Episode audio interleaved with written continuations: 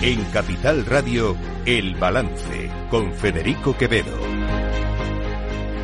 Señoras y señores, buenas noches, bienvenidos este viernes 23 de febrero de 2024. Son las 8, una hora menos en las Islas Canarias.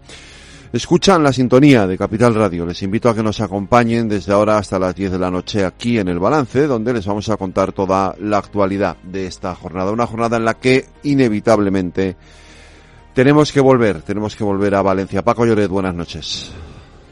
Hola, ¿qué tal, Federico? Muy buenas noches. ¿Qué tal? Porque lo que comentábamos ayer, lo, el escenario más aterrador que nos temíamos, se va confirmando, va subiendo la cifra de fallecidos en ese incendio pavoroso que, del que, con el que ayer iniciábamos el programa y bueno, pues el, el drama está ahí eh, y la situación es eh, francamente terrible.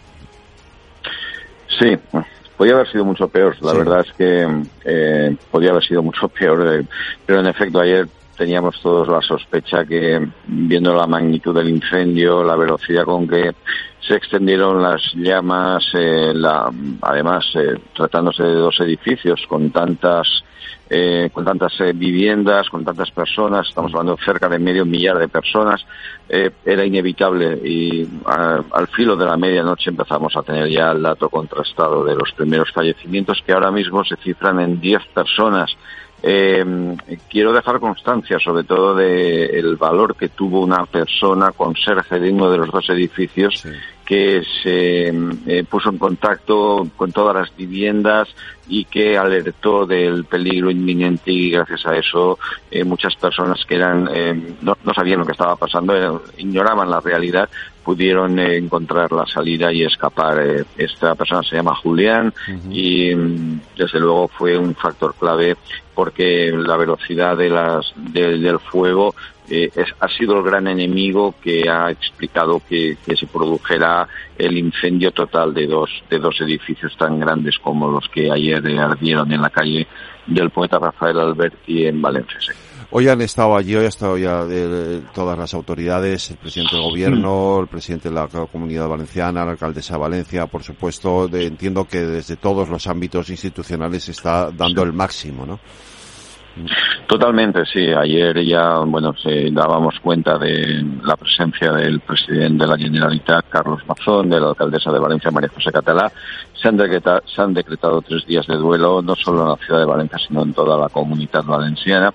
Y al mismo tiempo, en efecto, pues eh, un efecto pues eh, que quiero destacar ha sido la solidaridad Claro. que está llegando desde toda España. Hoy ha estado en efecto el presidente del gobierno, Pedro Sánchez, eh, junto al presidente autonómico y a la alcaldesa, y bueno, eh, por supuesto se ha sumado al dolor, ha mostrado su solidaridad y al mismo tiempo empieza un plan de ayudas para las personas que lo han perdido absolutamente todo. Ayer ya la alcaldesa hablaba en primer lugar de que se les iba a facilitar la vivienda mientras estuvieran en, en esta situación, ayudas económicas y al mismo tiempo tramitación de cualquier gestión de la manera más rápida posible sin coste alguno para ellos, porque claro, es que de la noche a la mañana estas personas han quedado sin nada, lo han perdido eh, todo y, y es una situación pues muy muy preocupante. Han tenido ayuda de psicólogos, hay equipos de psicólogos trabajando con ellos, eh, muchos están albergados en hoteles eh, y luego también quiero destacar el hecho de que hay personas Muy rápido de nacionalidades sí. extranjeras. Ujú.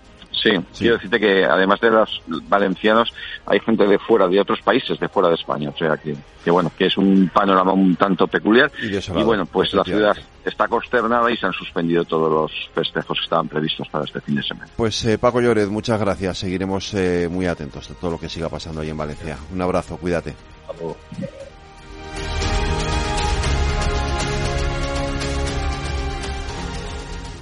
¿Sabes cuál es el mejor dial para escuchar Capital Radio? Tu móvil. Ya tienes disponibles las versiones de iOS y Android de Capital Radio. Y si quieres escucharlas en tu coche, lo tienes muy fácil. Empareja el Bluetooth de tu coche con tu móvil o tableta, entra en la app de Capital Radio y ya lo tienes. Escucha Capital Radio en digital. Y si te preguntan qué escuchas, no lo dudes. Capital Radio.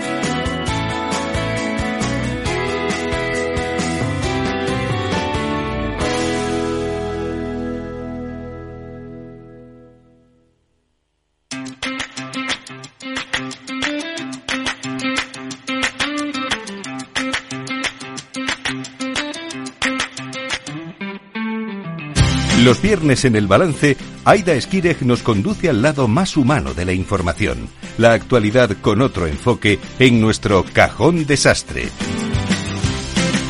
Aida, ¿tú te acuerdas de eh, esas películas tipo Matrix y eh, esas, bueno, algunas más que hay por ahí de ciencia ficción en las que el cerebro actúa? Origen. Origen, por ejemplo. El planeta de los simios. Pues, ¿a que no estamos tan lejos de todo eso? Bueno, eso le vamos a preguntar a Rodrigo Quianquiroga. Sí. Que ha escrito un libro hablando sobre eso, es neurocientífico. ¿Y tú sabes lo que son las neuronas de Jennifer Aniston? Las neuronas de Jennifer Aniston. Yo sé quién es Jennifer Aniston, lo que no sé es que pues, tiene que ver sus neuronas. Rodrigo descubrió estas neuronas también. ¿Ah, sí? Sí, un Pues- señor muy interesante. Pues vamos a escuchar esa entrevista. Rodrigo Quian Quiroga, prestigioso físico neuro- neurocientífico, ahora profesor de la Institución Catalana de Investigación y Estudios Avanzados en el Instituto de Investigación del Hospital del Mar en Barcelona. ¿Qué tal? Muy buenas tardes. Hola, ¿qué tal? Buenas tardes. Gracias por atender la llamada de Capital Radio. Un gusto. Bueno, especialista también en el estudio de los mecanismos neuronales de la memoria, descubrió las llamadas neuronas de Jennifer Aniston. ¿Qué son y por qué ese nombre? Para que los oyentes eh, lo conozcan. Esos son, bueno, son neuronas que descubrí en una, en una persona. Eh, nosotros hacemos experimentos en pacientes que tienen implantados electrodos adentro del cerebro, porque son pacientes epilépticos y se evalúa la posibilidad de curarlos a través de una resección quirúrgica del foco epiléptico, del área que origina las crisis epilépticas. Eh, por ese motivo tienen implantados electrodos para tratar de ver un pronóstico de, de la potencial cirugía. Entonces eso a nosotros nos permite registrar neuronas en el, en el cerebro humano. Entonces yo los experimentos que hacía eran, son muy sencillos, yo simplemente mostraba fotos y una vez, bueno, encontré una neurona que me respondía a todas las fotos, todas fotos distintas de Jennifer Aniston. Entonces cualquier foto que yo le mostraba de Jennifer Aniston, la neurona me respondía y cualquier otra foto de otra persona no, no, no, no hacía nada. Entonces a partir de ahí quedó el nombre, ¿no? Porque encontré una neurona que me respondía no a una foto en particular de Jennifer Aniston, sino que me respondía a ella, al concepto. Y así como con- encontré esta de Jennifer Aniston, después, bueno, encontré muchas otras que respondían a distintos tipos de personas, pero todas ellas tenían la misma característica, que respondían al concepto, a la persona o a un lugar específico y no a una foto en particular. ¿Y cómo de importante es este descubrimiento para el mundo de la neurociencia? Bueno, fue, fue un shock, ¿no? O sea, fue algo muy sorprendente porque estas neuronas están en un área que se sabe que es clave para, para la memoria. Entonces, un poco era mostrar que ese es el basamento neuronal que está mostrando que tendemos a recordar en términos de conceptos, en términos de abstracciones, que nuestros pensamientos tienen un basamiento muy abstracto, o sea, porque tenemos a pensar en términos de, estas personas o de estas cosas o de hacer asociaciones entre ideas y no detalles específicos. Y lo más sorprendente fue que nunca nadie pudo encontrar estas neuronas en cualquier otro animal. Eh, parecen, hasta el día de hoy se sabe que son exclusivamente de humanos. Dice que cuando empezó a, a investigar ¿no? en neurociencia le sorprendió lo poco que recordamos. ¿Nos falta memoria? Eh, yo creo que el cerebro humano funciona así, o sea, porque uno, yo cuando empecé en neurociencias, yo tengo la, la impresión de que recuerdo todo, o sea, recuerdo las cosas que me pasaron de mi vida, sí, me olvido algunas cosas, pero lo sorprendente es que cuando uno realmente investiga en serio y lo trata de cuantificar, lo que recordamos es realmente muy, muy, muy poco. Lo que hacemos es, recordamos muy pocos eventos y tendemos a hacer una construcción que es como la línea histórica de nuestra vida. Entonces esa ilusión de que pasamos nuestro pasado como si fuera una película, que recordamos el pasado, en realidad es una ilusión, porque lo que recuerda el cerebro es muy poco. En esta cuestión ha dicho que el olvido define la inteligencia humana. Entonces, alguien despistado, olvidadizo, ¿es más inteligente que alguien que no lo es, por ejemplo? No, o sea, yo lo que lo digo es, una cosa más, más en general. No, claro, porque habrá gente que se escude de, ay, se me ha olvidado, mira, soy inteligente. Sí, sí, sí, no, no, yo me olvido de todo, así que yo, yo andaría como Einstein por la calle. Pero no, no, no, no es así, o sea, lo que digo es algo, es, es más general. Lo que estoy diciendo es que una característica esencial del funcionamiento de la memoria humana, que yo creo que es la base de nuestra inteligencia, es que tendemos a pensar en términos de conceptos. Por eso yo encuentro estas neuronas en humanos que no se pueden encontrar en monos, en ratas o cualquier otra especie. Entonces, cuando pensamos en términos de conceptos, estamos eh, generando abstracciones, porque Jennifer Aniston es, es una abstracción, es una persona. Entonces, al hacer una abstracción, estamos dejando de lado un montón de detalles. Porque a la neurona esta no le importa si ella estaba vestida de una manera o de otra, si estaba de frente, de perfil, cómo tenía el pelo, eh, eh, era ella, era Jennifer Aniston y la neurona me respondía a cualquier foto de ella. Entonces, creo que una característica fundamental del funcionamiento de la memoria y del pensamiento humano es la capacidad de abstraer, de abstraer información. Y abstraer implica un olvido, porque para abstraer tenemos que dejar de lado un montón de detalles. Entonces yo creo que ese, ese olvido que va junto con la capacidad de abstracción es una de las características principales del funcionamiento del, pensamiento humano. Bueno, acaba de publicar el libro Cosas que nunca creeríais, de la ciencia ficción a la neurociencia, donde analiza algunos éxitos de ciencia ficción cinematográfica para reflexionar sobre los grandes desafíos de la neurociencia. ¿Estamos cerca de lograr cosas que antes solo veíamos en las películas? Eh, es que ya hemos logrado muchas. O sea, lo que pasa es que por ahí la gente no sabe tanto, pero... ¿Por ejemplo? un montón de cosas. O sea, por ejemplo, implantar una falsa memoria es el tema de Inception, o sea, el origen creo que le dicen acá en España. Sí. Bueno, eso ya se hizo en, en un laboratorio de MIT, en Estados Unidos. O sea, un poco más limitado, ¿no? No es que uno implanta todo un recuerdo y una cosa elaborada, pero bueno, ya se ha mostrado que activando de una manera muy inteligente neuronas de una manera específica, un grupo de investigadores logró implantar un ratón una memoria falsa y el ratón se comportaba como si hubiera experimentado algo que nunca le pasó. Entonces, esa memoria falsa se, se, se condecía, o sea, se eh, daba lugar a un comportamiento del ratón en base a algo que no había pasado. Entonces, bueno, ya mostraron que pueden implantar una memoria. Y así como esas, un montón de cosas. O sea, por ejemplo, decir esto de leer la mente. Eh, pareciera como fuera también de ciencia ficción. Bueno, no es que puedo leer la mente de una persona, todo el flujo de sus pensamientos, pero yo sí puedo predecir si la persona capaz que está pensando en una cosa o en otra dentro de un rango limitado. Porque si yo estoy registrando neuronas, o sea, yo tengo la neurona de Jennifer Aniston, por ejemplo, tengo otra de Halle Berry, otra de Oprah Winfrey, otra de, no sé, de quien sea.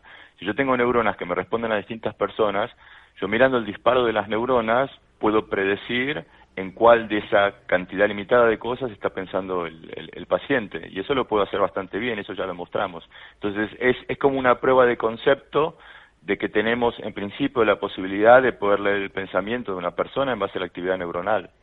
Y, por ejemplo, eh, otro tema que toca en el libro es el de los sueños. No sé si esas neuronas de concepto, por ejemplo, nos hacen soñar a las personas con... Muchas veces nos despertamos y decimos, pero ¿por qué he soñado con esta persona que hace cinco años que no está en mi vida, no? Por ejemplo, no sé si tiene algo que ver.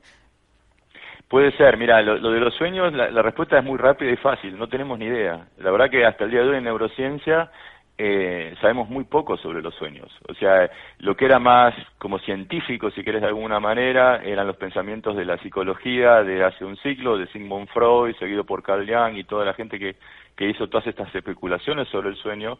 Pero yo creo que la neurociencia ha mostrado que las cosas como las proponía Freud no son tan así. O sea, que el sueño no tiene la función que Freud le atribuía. Y hoy día no sabemos. O sea, la gente que estudia sueño o la gente que, que, se dedica a esas cosas te dicen que es algo que se llama un epifenómeno. Es como un fenómeno que se da pero que no tiene una función alguna. Yo no creo que sea así. A yo me resisto a, admitir de que el sueño no tiene ninguna función, de que soñamos para nada, o sea, que no, no sirve soñar. Yo creo que el sueño probablemente tenga una función, pero no sabemos. Hasta el día de hoy no sabemos. En el libro se mezcla ciencia ficción y filosofía y quizás también el tema de la moral la moral no sé si tanto, bueno, yo, eh, por, por, por, el tema del libro albedrío, o sea, el, el, libro en general, yo, yo lo que me di cuenta que cuando yo mezclo ciencia ficción y neurociencia, termino hablando de filosofía, porque son preguntas que se hicieron filósofos o que se vienen haciendo los filósofos desde hace siglos. Entonces, la moral, o sea, lo más, lo más cercano probablemente sea el, el, tema del libro albedrío, que es un tema clásico de la filosofía, es una de las grandes preguntas de la filosofía. Pero bueno, ese tema está muy bien tratado en una película de ciencia ficción que se llama Minority Report, porque en Minority Report lo que hacen es, tienen esta gente que es capaz de predecir el futuro y en base a eso hay una policía eh, que actúa en consecuencia, y, pero no espera que ocurra un crimen o que, que ocurra un delito, actúan antes de que ocurra. Entonces eso te plantea un dilema. Bueno, ¿es justo eso? O sea, porque se puede condenar a una persona por algo que va a hacer, pero que todavía no hizo. Y entonces también te plantea la pregunta, bueno, si eso está todo predeterminado, ¿es libre una persona o actúa de una manera que ya viene predeterminada y por lo tanto no es responsable de, sus actos? Entonces, bueno, yo creo que la ciencia ficción junto con la filosofía te hacen plantear este tipo de preguntas que son muy interesantes. ¿Y en qué punto de la evolución estamos? Porque ahora con la proliferación perdón, de la inteligencia artificial, algo muy temido en la sociedad, que se dice ya, es que las máquinas superen a los humanos en el tema laboral, eh, bueno, y, vital en general. ¿Llegaremos a ese punto? Es que las máquinas ya nos superan en muchas cosas. Eh, jugar al ajedrez, o sea, hace 25 años una máquina no superaba a un gran maestro, pero bueno, vimos como Deep Blue le ganó a Kasparov y, de repente era como el gran reto de la inteligencia artificial, o de las máquinas fue superado, que ya le ganan a un al ajedrez. Hoy día no tenemos chance, o sea, el campeón del mundo, Magnus Carlsen, no tiene chance contra una computadora. O sea, en eso nos superamos. Hay muchas cosas, muchas tareas específicas en las que las máquinas nos superan y no está mal que así sea, o sea, porque a mí hay, muchas tareas que por ellos las delego a mi computadora. Si yo quiero hacer una cuenta, si yo quiero hacer un, un, programa, un algoritmo, yo es como que hago que mi computadora haga esos cálculos. Yo no lo quiero estar haciendo a mano, por ejemplo. Pero lo que le falta a las máquinas, lo que le falta a la inteligencia artificial, es algo que es muy característico del humano, se llama inteligencia general. La inteligencia general es lo que me permite tener sentido común, hacer inferencias, analogías, y es, y es pasar información de un contexto a otro distinto. Entonces, yo todo el tiempo estoy viviendo experiencias nuevas, en mi vida me pasan cosas nuevas y yo de alguna manera sé cómo reaccionar, porque es como que tengo un sentido común, tengo una intuición que me dice, creo que tengo que hacer esto, creo que tengo que hacer lo otro. Es una máquina no lo tiene. Entonces, ni, ni, siquiera sabemos cómo hacer para que una máquina desarrolle eso. Entonces, yo creo que en cuanto a inteligencia, si hablamos de inteligencia general, que es, es lo que hacemos todos los días, eso en la máquina todavía está en, casi en cero, o sea, no, no, no, sabemos cómo implementar eso a la máquina. Ahora, si vamos a tareas muy específicas, jugar al ajedrez, jugar al Go, el juego chino, reconocer caras o lo que sea, bueno, en esas tareas específicas la máquina probablemente nos gane, pero le falta la inteligencia como la del humano.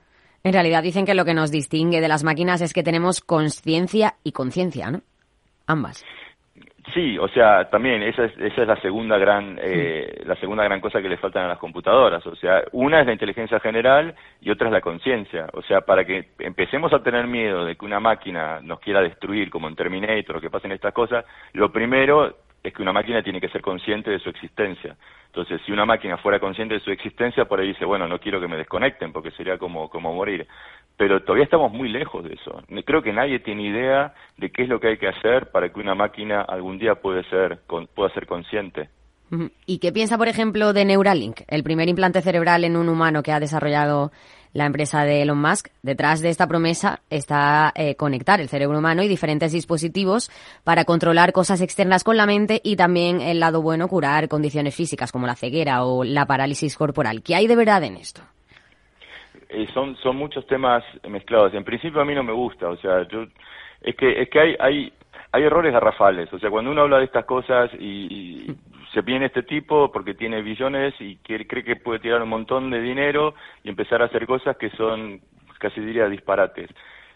Si, si el cerebro humano funciona de una manera que funciona, probablemente sea por algo. Entonces, cuando yo como científico quiero pensar a ver cómo mejora el cerebro humano, cómo lo conecto con una, con, con, una memoria externa o qué sé yo, tengo que pensar que estoy haciendo un cambio que va en contra de millones de años de evolución que hace que seamos lo que somos. Entonces, si nosotros, por ejemplo, tendemos a olvidar mucho, que es lo que hablábamos al principio, y probablemente sea por algo, porque quizás si recordáramos demasiado, terminamos como el personaje de un cuento de Borges, que se llama Funes el Memorioso, y que el tipo estaba abarrotado de información, y al estar abarrotado de información, no le permitía pensar, no se podía concentrar en algo, no podía abstraer conocimiento. Entonces Borges planteó eso hace 70 años en este cuento. Entonces, cuando alguien me dice, bueno, pero no estaría bueno conectar como conectar la computadora, que seamos como cyborgs, que tengamos circuitos acoplados al cerebro, depende, porque yo no quiero, por ejemplo, tener memoria.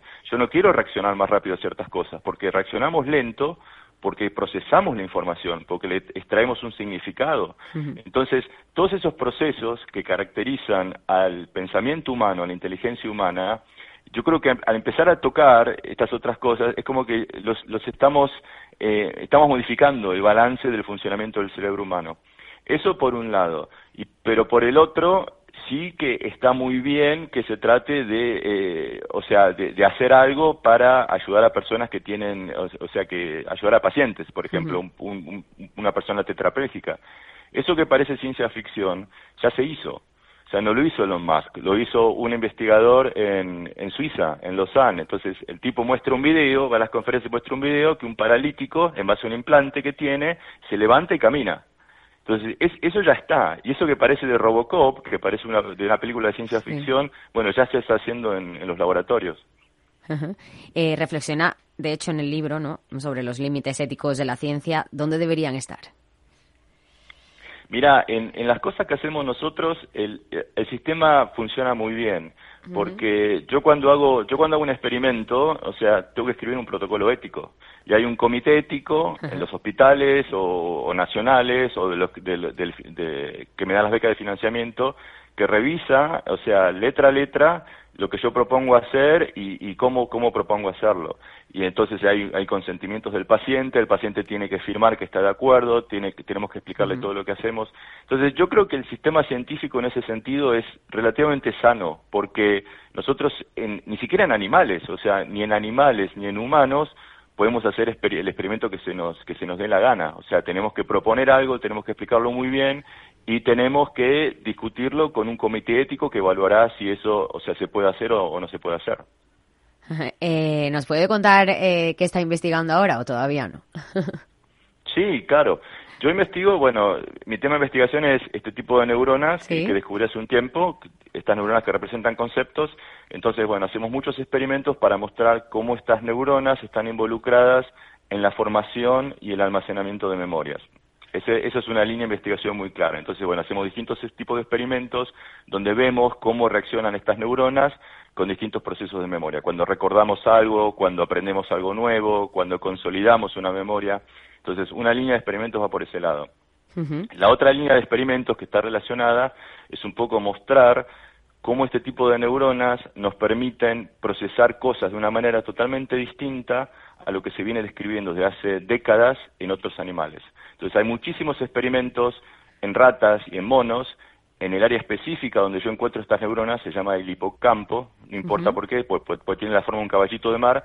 Esta área del hipocampo es, está también en, en ratas, está también en ratones, está en monos. Entonces mucha gente de hace décadas viene haciendo experimentos en ratas, ratones y monos mostrando cómo funciona el hipocampo y lo que yo trato de hacer o lo que yo estoy haciendo en mi laboratorio es mostrar que el hipocampo humano funciona totalmente distinto. Los principios de funcionamiento del hipocampo del hombre son muy, muy distintos, radicalmente distintos a lo que se viene describiendo en, otras especies. Y yo creo que ese principio distinto de funcionamiento es una de las claves de nuestra inteligencia. Interesante. Bueno, para acabar, estamos haciendo esta entrevista por llamada a teléfono fijo porque no tiene móvil. Deberíamos aplicárnoslo ah, esto. Se vive mejor. Somos más inteligentes sin teléfono móvil. No, yo no sé, no, no, tampoco es que tenga una postura filosófica, es que, es que se dio así, no sé, nunca tuve, yo tenía, tengo un, eh, tenía un mentor mío que un día me, acuerdo que nos, encontramos en Oxford y eh, yo estudié con él en, California, estaba en su laboratorio y me dice, Rodrigo, no sabes, eh, hace dos semanas que no estoy usando el teléfono móvil y la verdad que soy muy feliz. Y yo le digo, Cristo, yo nunca tuve, no sé, no sé lo que es. eh, pero lo pongo de esta manera, eh, porque si no suena como que yo critico que la gente use móvil y no, yo, no. es que a mí se me da así. Yo creo lo pongo de esta manera, yo por mi situación laboral y personal me puedo dar el lujo de no necesitar un teléfono. O sea, como yo me puedo sentar frente a la computadora cuando quiero y puedo escribir y no necesito estar pendiente de urgencias o cosas que le pueden pasar a un médico, un abogado, otro tipo de profesional. Entonces, a mí mi trabajo me permite no estar pendiente de un teléfono móvil y bueno, por eso no necesito usarlo. Pero bueno, no, no es tampoco una es tampoco como una lección de vida que quiero transmitir para otra gente, ¿no? Eso es porque se dio así. pues Rodrigo Kian Quiroga, muchas gracias por atender nuestra llamada de aquí en Capital Radio, del Balance. Ha sido un placer. Un placer, un placer. Adiós. Hasta luego.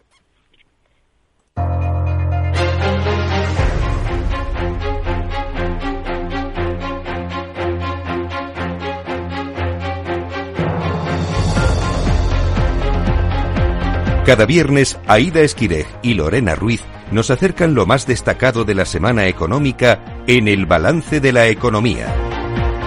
Aida Esquires, buenas noches. Lorena Ruiz, buenas noches. Vamos allá con los titulares económicos de la semana. Los miembros del Consejo de Gobierno del Banco Central Europeo aprobaron por unanimidad mantener los tipos de interés en el 4,5% y consideraron por un amplio consenso que era prematuro discutir posibles bajadas. Los banqueros siguen preocupados por los riesgos de una flexibilización prematura de la política monetaria y optan por la cautela.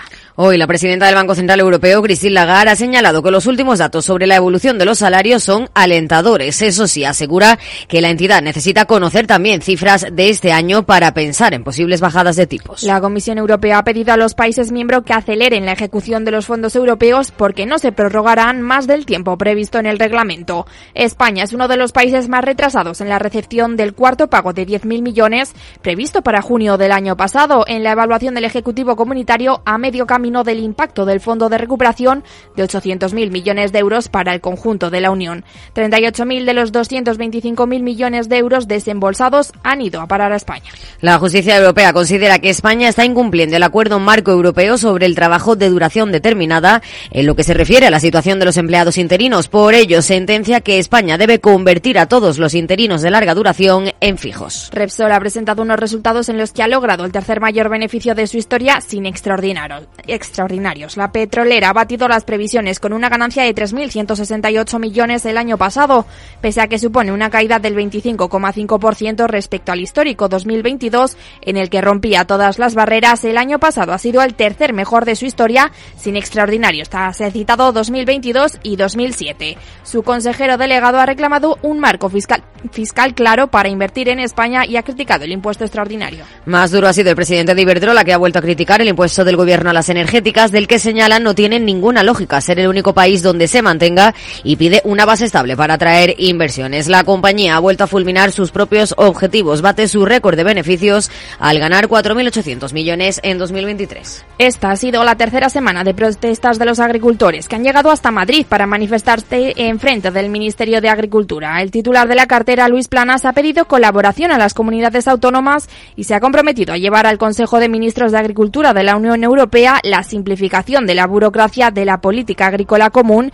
y abordar las cláusulas espejo a terceros países. Los fabricantes de coches reclaman un plan de choque para que el vehículo eléctrico arranque en España. Concretamente piden una fiscalidad que fomente la electrificación en nuestro país, un sistema de gobernanza de la recarga eléctrica que dé tranquilidad a los usuarios y medidas fiscales para empresas y autónomos. Precisamente el presidente del gobierno, Pedro Sánchez, ha prometido a los fabricantes de coches un nuevo plan de ayudas a particulares para la compra de eléctricos. No ha dado cifras ni detalles, pero ha indicado que el Ejecutivo va a redoblar los esfuerzos y continuar con la colaboración con el sector. Además, ha anunciado que la cuarta convocatoria del PERTE del vehículo eléctrico dotado con 1.250 millones de euros saldrá en el último trimestre de este año. El Gobierno ha dado luz verde a la creación de la Comisión Nacional de la Energía, un organismo supervisor que desapareció en 2013 con la creación de la Comisión Nacional de los Mercados y la Competencia. Su restablecimiento permitirá garantizar precios competitivos para los consumidores y señales eficientes para la inversión y incorporará el objetivo de la descarbonización. Y hoy en el balance de la economía nos hacemos un repaso de los últimos cuatro años de legislatura.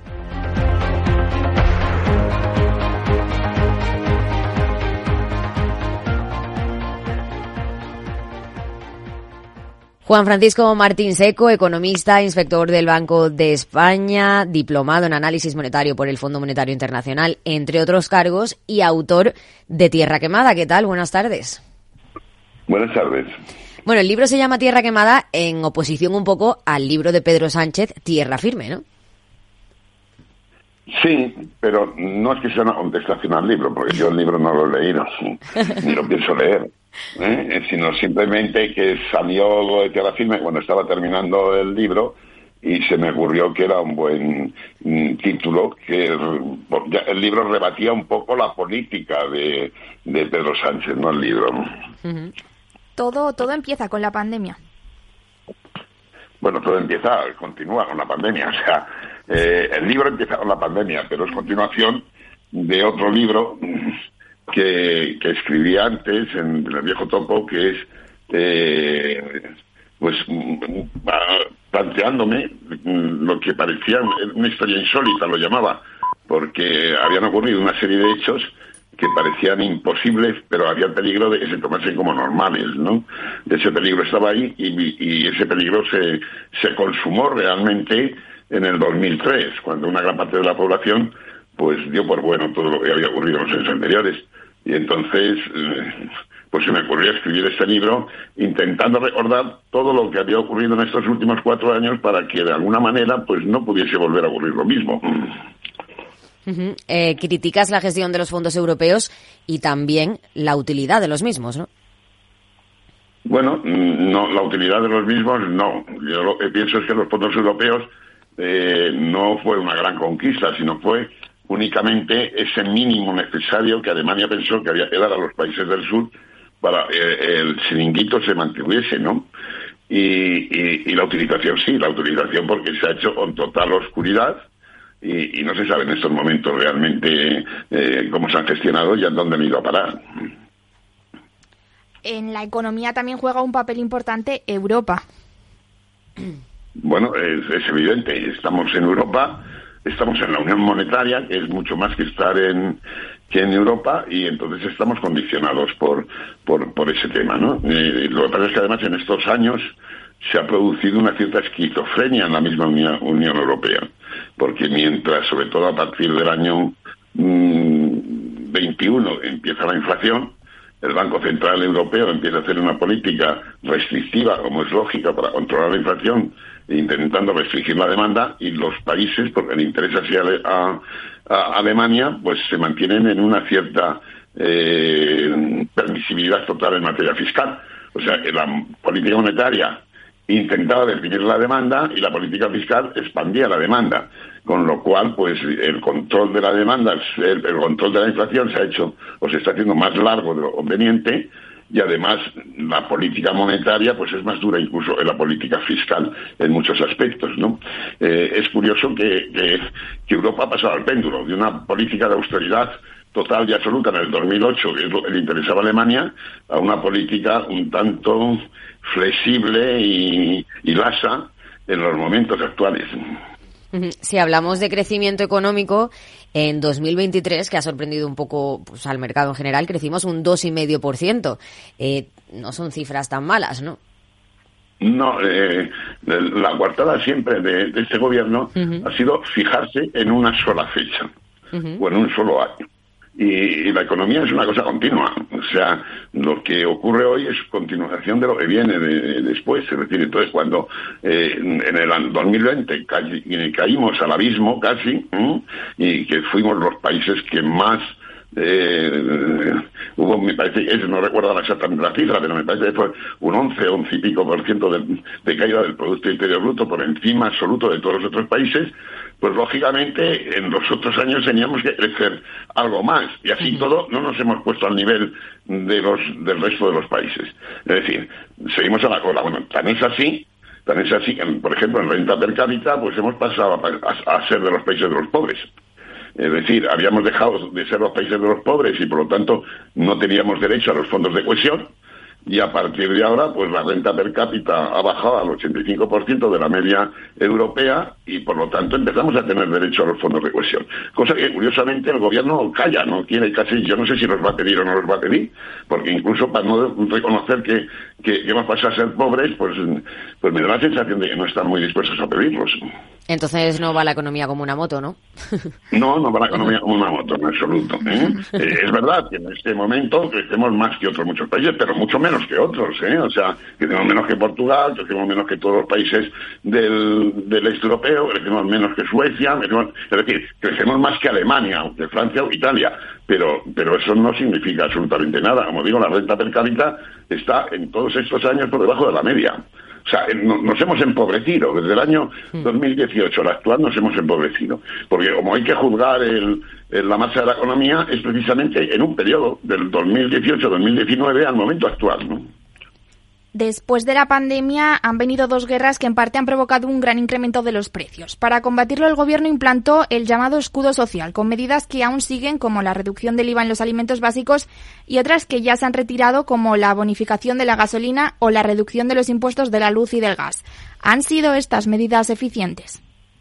Bueno, yo creo que el, gobierno ha hecho una, una política, mm, no se podía esperar otra cosa, eh, populista. O sea, ha ido diciendo cosas o tomando medidas que podían, aparecían como medidas eh, sociales, pero sin atacar realmente eh, el, problema. En, España la inflación está haciendo un daño mm, tremendo. Es decir, mm, aquellos ajustes del 2008, por ejemplo, de Zapatero, que parecieron tan duros y que todo el mundo, eh, eh, bueno, pues es que los estamos teniendo por medio de la inflación. Pero es que la inflación nadie lo tiene en cuenta. es decir, eh, en estos momentos la mayoría de las personas han perdido poder adquisitivo cerca del 6 o 7%, que es un ajuste mucho más duro de lo, de lo que se hizo entonces.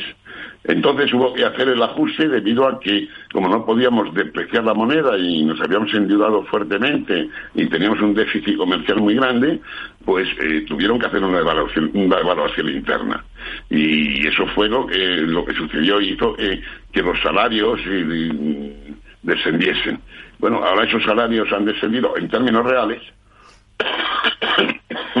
perdón, en términos reales más incluso que, entonces, porque, pero como es por la inflación, pues nadie se da cuenta del, tema, ¿no?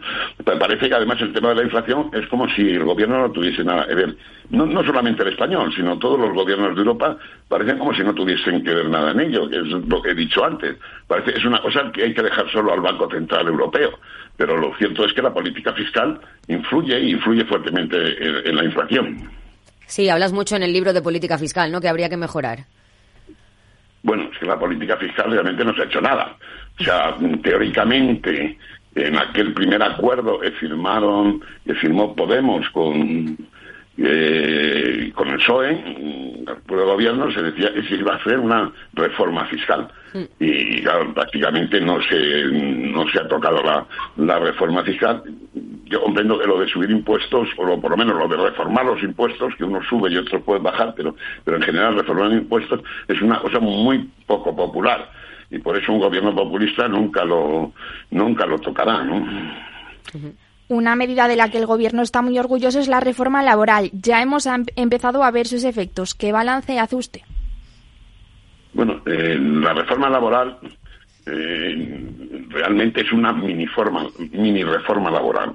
Es decir, eh, eh, los planteamientos primeros, tanto por parte de Podemos como del gobierno, eran derogar la reforma laboral de, de Rajoy. Reforma laboral de Rajoy y, de, y de Zapatero, porque hubo dos reformas laborales impuestas en, en realidad por la Unión Europea a partir de la crisis del 2008 y que, como digo, mm, eh, dependían o estaban ocasionadas por la necesidad de hacer una eh, devaluación interna para eh, equilibrar la balanza de, de pagos, ya que no se podía devaluar. Bien, eso ya había pasado, ya habíamos eh, hecho el ajuste, ya se había equilibrado la balanza de pagos. Era el momento de, hacer, de volver a una reforma laboral o a, hacer, a una situación laboral que fuese distinta de las medidas duras que se habían hecho en ese momento. Hablaron de derogar la reforma laboral, pero la verdad es que el núcleo de la reforma laboral, de la reforma laboral, que era la facilidad de despido, eso no se ha tocado absolutamente nada. O sea, que lo que se ha hecho es puramente bien, a lo mejor en el tema de, de, estabilidad en el empleo se ha, eh, se ha avanzado un poco, ha tenido un efecto eh, muy dañino en el tema estadístico, porque ya no sabemos cuál es realmente el, el, paro y el empleo, se niegan a dar las cifras de, de los eh, de los contratos estos que son fijos y eh, los nuevos contratos. ¿eh? Fijos y sí, continuos. Y, sí, y, y, claro, en el fondo son parados, pero que no cuentan en las mm. cifras de parados que están cobrando seguro de desempleo. No existe una paradoja, de, hay mm. más, son más personas que cobran seguro de desempleo que, que los parados. Pasó lo mismo con los ERTES también se disfrazó las, las cifras de, de paro y de empleo, porque no se contaban como parados a las personas que estaban en ERTE y realmente eran parados, estaban cobrando un seguro de desempleo. Y si hablamos de reforma, también eh, ha tenido, bueno, se ha hablado mucho de ella, la de las pensiones. Bueno, son las pensiones, yo es que creo que no se ha terminado de abordar el tema eh, en serio. Y hay una cierta. El tema de las pensiones los que mm, hemos seguido y trabajamos en esto hace mucho tiempo, eh, el tema viene desde hace tres décadas ya. Eh, mm, el problema de las pensiones está en que se sigue diciendo que tienen que depender de las cotizaciones sociales y que tienen que financiarse únicamente por cotizaciones sociales. Y eso es imposible, porque otras cosas no hay, porque no tiene ninguna razón que la sanidad se financie con impuestos, que la justicia se financie con impuestos, que la dependencia se financie con impuestos y que las pensiones no se financien en la parte que sea conveniente con impuestos. O sea, que cuando se habla de la viabilidad de las pensiones, lo que hay que plantearse realmente es la viabilidad de la economía del bienestar en su conjunto, no de las pensiones, sino de todo. Y eso depende mucho de la productividad. Entonces, mientras la productividad crezca, no hay ningún peligro de esté en peligro la, eh, la, economía del bienestar. Mm. No, no, la hucha no. Eso es un concepto erróneo, que la separación de fuentes y la hucha y tal, si es el Estado. No hay, eh, eh, eh en general, toda la suficiencia del, de la economía del bienestar. No hay ningún eh, problema si la, si la productividad crece como crecía en el pasado. El gran problema que tenemos en estos momentos es que la productividad se ha estancado. Y entonces lo que está en peligro no son las pensiones, lo que está en peligro es toda la economía Estado, incluso la suficiencia del Estado. Eh, porque eh, como esto no cambie, realmente eh, el tema es, es muy problemático. Es decir, uno de los temas más negros de estos cuatro años es que la productividad ha ido en un y pico por ciento en los cuatro años. Y si lo medimos en horas trabajadas, no por empleados, sino en horas trabajadas, ha perdido el 3, y pico por ciento. Quiero decir que, mm, que todavía en horas se ha perdido más, indicando que muchos de los empleos que hay son a tiempo parcial o, o, tiempo, o muy deficientes, vamos. Porque eh, la productividad por horas, es la caída es mayor que la productividad por empleado. Habla en el libro de una ley de vivienda contraproducente. Bueno, es que eso sí que es, es un punto negrísimo de, la política de este gobierno, la, de la vivienda. No ya la de vivienda, sino todo el, problema de eso.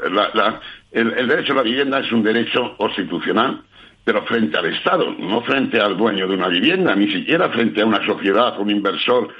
es el Estado el que tiene dar solución al problema de la vivienda. Y yo creo que lo tiene que dar a través del alquiler eh, aquí en España ha habido una postura bastante errónea que viene de la época incluso del franquismo en que se ha primado la propiedad privada, eh, la propiedad de la vivienda sobre el alquiler.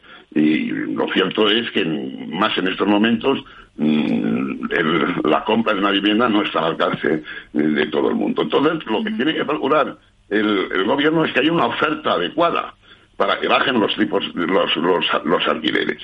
Y esa oferta adecuada viene por una parte porque eh, las administraciones públicas hagan viviendas en alquiler eh, de tipo módico y, barato y por otra parte porque se dé facilidades a los eh, propietarios de vivienda o de una segunda vivienda para ponerlos en el mercado y lo, y lo alquilen teniendo en cuenta el mercado de la alquiler aquí el noventa y tantos por ciento son pequeños, son familias, pequeños propietarios, etcétera. Si lo que se le hace es asustarles y decirles que no pueden ir al desahucio y que no van a poder echar de su casa al inquilino si no le pagan, etcétera, la gente se restringe y es lo que ha pasado, y ha habido una la, demanda aumenta, pero la oferta se reduce, eh, con lo cual los alquileres han, han subido eh, sustancialmente. Es más, la política es tan nefasta que lo que se reduce fundamentalmente es la posibilidad de alquiler de los más vulnerables, porque el señor que tiene una vivienda y la va a alquilar, mira con lupa a ver a quién se la va a alquilar y desde luego aquel que tenga hijos pequeños, aquel que tenga eh, que sea inmigrante y con empleos eh, poco estable, no sé qué, no habrá nadie que le que, es decir, el, potencialmente vulnerable no habrá nadie que le, alquile una vivienda, sobre todo si la oferta es, es bastante eh, inferior a la demanda. Sí, sí, sabe que le va a venir otro inquilino. claro, la, política eh, es totalmente contraria a lo que hubiese habido que hacer. Pues Juan Francisco Martín Seco, economista y autor de Tierra Quemada, muchas gracias por atender la llamada del balance de la economía de Capital Radio. Vale, muchas gracias a Muchas gracias, adiós. El balance de la economía. Este fin de semana comienza el Mobile World Congress, cita marcada en rojo en Barcelona. La iniciativa Madrid in Game estará allí presente y en Capital Radio Pedro Díaz ha tenido la oportunidad de hablar con uno de sus impulsores, Ángel Niño, concejal de Innovación y Emprendimiento de Madrid. Hace poco más de un año, el Ayuntamiento de Madrid decidió apostar por la industria del videojuego y lanzó Madrid In Game, una iniciativa cuyo objetivo es convertir a la capital de España en un referente mundial del sector. Uno de sus principales artífices es Ángel Niño, concejal de Innovación y Emprendimiento del Ayuntamiento de Madrid. Hola Ángel, ¿cómo estás? Hola, ¿qué tal? Pues ilusionado con el proyecto, como, como bien sabes, ya hablábamos un poquito antes, porque la verdad es que está cada vez teniendo mejores resultados y eso es una cosa muy buena para la ciudad de Madrid. ¿Cómo surge Madrid In Game? ¿Hay referentes en otras ciudades donde os fijáis? ¿De dónde sale la idea? Pues mira, la idea sale por, por, los datos que podríamos decir. Al final, el sector de los eSports y el sector del gaming está creciendo a dos dígitos, no solo a nivel europeo, sino a nivel mundial. Está generando empleo en casi todas las partes del mundo y todos sabemos además que es un sector que tiene un crecimiento exponencial insisto, no solo en el gaming, sino también en lo que hay alrededor del desarrollo de videojuegos. Por ejemplo, eh, eh, hemos visto cómo médicos están operando en videojuegos primero, o sea, digamos en realidad, simuladores de realidad virtual para no para ser propio en la palabra. Y además eh, también en el ámbito de la educación estamos viendo cómo los avances que se están produciendo utilizando en este caso simuladores eh, o eh, en este caso gaming está cambiando la forma de aprender. Entonces, yo creo que es un sector en el que el crecimiento no solo está en el gaming, que también, sino en el que está en todo lo que nos está rodeando. Y por eso de ahí sale una idea de crear Medicine Game para posicionarnos en referente desde luego en el sector del gaming pero también en el sector de la gamificación de la vida en general. El objetivo es ese, posicionar a Madrid en el mapa, digamos, del sector del videojuego, pero ¿cómo se hace eso? ¿Qué pasos hay que seguir? Bueno, los pasos que vamos a intentar, eh, que, porque al final nadie tiene la, en este caso la varita mágica y ojalá con lo que estamos haciendo lo consigamos. En primer lugar, el desarrollo de, del gaming o de la industria del gaming a través de las startups. Tenemos un programa de emprendimiento que actualmente estamos incubando 50 empresas del sector del gaming. Insisto, muchas de ellas del, del gaming, de juego, pero otras también de simulación que se adaptan a otras eh, partes de nuestra vida. Y en segundo lugar, los eSports. Somos la única administración de España que tiene una liga de eSports amateur en la cual la gente se puede apuntar y venir a nuestro campus del videojuego o jugar online, que también se produce en juegos como puede ser Valorant o Clash of Clans. O sea, lo que buscamos es que dentro de, la ciudad de Madrid tengamos la potencia de desarrollar videojuegos atrayendo de esta forma empleo de alto valor añadido y en segundo lugar generar un ecosistema lo suficientemente fuerte para que cuando veamos las próximas competiciones a nivel nacional o a nivel mundial pues alguien haya estado primero en Madrid in Game. Como estamos en Capital Radio y me ha llamado mucho la atención que funciona como un acelerador de startups, ¿cómo es el proceso de selección de esas startups? ¿Qué debe cumplir cada empresa? Bueno, eh, aquí yo creo que, y te hablo ya casi más como emprendedor que como político, que, que ya sabes que, que, me gusta más el ámbito del emprendimiento, como yo siempre digo. Eh, un proyecto tiene que tener dos cosas. En primer lugar, una idea que sea solvente, una idea que pueda tener recorrido profesional y que tenga un nicho de mercado, es decir, un proyecto viable, pero hay otro factor mucho más importante que la idea, porque las ideas son importantes y, es la persona que lo lleva a cabo. Al final nosotros hacemos entrevistas a todas las startups que pueden o quieren entrar dentro de nuestro, proce de nuestro proceso en, en Madrid Game y el, la persona se valora muchísimo. O sea, se valora incluso más la persona y el equipo que la propia idea. Nosotros lo que hacemos es, una vez se realiza este proceso de selección, pasan a formar parte del campus del videojuego. Son, es un programa de aceleración de seis meses y en esos seis meses les ayudamos, en primer lugar, a que se desarrollen ellos también profesionalmente, pero también les ayudamos con contacto, les ayudamos con ayuda dentro de nuestro propio campus. Ellos tienen, además, dos espacios. Uno para grabar eh, vídeos con croma, que es eh, con cámaras de última generación, y otro también para grabar sonidos, es decir, unas, eh, unas cabinas que de hecho vino una gran empresa hace muy poquito a verlo y dice, estas cabinas son mejores que las nuestras. Pues todo eso lo ponemos de manera totalmente gratuita a las startups. Pero importante, la idea es, es, es, una cosa que marca la diferencia, pero la persona es la que lo puede llevar a ejecutar. Y en cuanto a la otra parte, el campus que es más, está más relacionado con el tema de los eSports, que es al final lo que venimos a tratar aquí, ¿Cómo funciona el campus? ¿Qué tipo de jugadores hay? ¿Si profesionales? y aficionados que quieren emprender ese camino hacia la profesionalización? Pues hay las dos cosas. Mira, en primer lugar, el campus está totalmente abierto. Cualquier persona que ahora mismo nos esté escuchando y quiera reservar solo tiene que entrar en Madrid In Game y tiene el campus a su disposición con Play 5, con ordenadores, con Nintendo, con, con, todas las consolas. Puede jugar solo o en equipo, que de hecho es lo que buscamos también mucho, que muchas personas que a lo mejor juegan desde su casa solos decidan venir y monten sus equipos dentro de Madrid In Game tenemos, como te decía, una liga amateur en la cual eh, jugadores no profesionales compiten entre sí para ganar, pero también eh, de vez en cuando hacemos colaboraciones con los, pues en este caso con los equipos profesionales que vienen a jugar a Madrid in Game y también hacer demos. Es decir, una de las cosas también importantes, y yo creo que es así, estos referentes, personas que ya se dedican, jugadores que ya se dedican a jugar y viven de eso, que también muestren a las personas que están empezando como no todo es de color de rosa. Ellos reciben un entrenamiento diario, reciben una ayuda, están todo el día trabajando, tienen que hacer deporte, es decir, que hay mucho más allá de lo que parece que estar todo el día sentado delante de una pantalla. De hecho, eso, eso no es la realidad. Por tanto, también ponemos en contacto, en este caso amateur, con profesionales. Y decirte otra cosa que me gusta mucho, que son los tardeos. Una vez al mes, el último miércoles de cada mes, traemos a una persona relevante del sector, lo sentamos ahí en, nuestro Experience Center, hablamos con él y permitimos un turno de preguntas totalmente abierto para que todos los gamers que se hayan acercado o personas de la industria le puedan preguntar en tú a tú. Es decir, un acercamiento de la industria a todo lo que está eh, pasando en la ciudad de Madrid.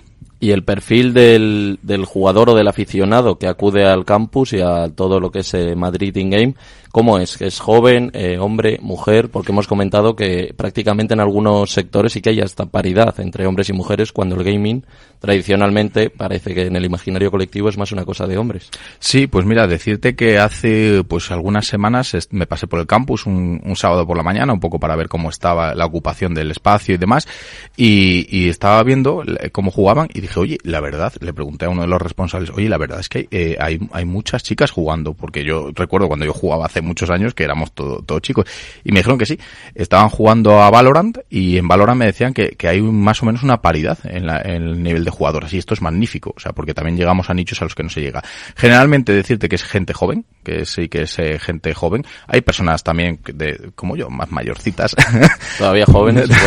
jóvenes en espíritu, como yo digo, pero sí, generalmente es un perfil de gente joven que le gusta el videojuego, que además suele ir con sus amigos, juegan allí eh, eh, por equipos, porque también pueden llevar su entrenador, está preparado para esto, para streamear, para que el, el, el entrenador pueda ver lo que está pasando y todo.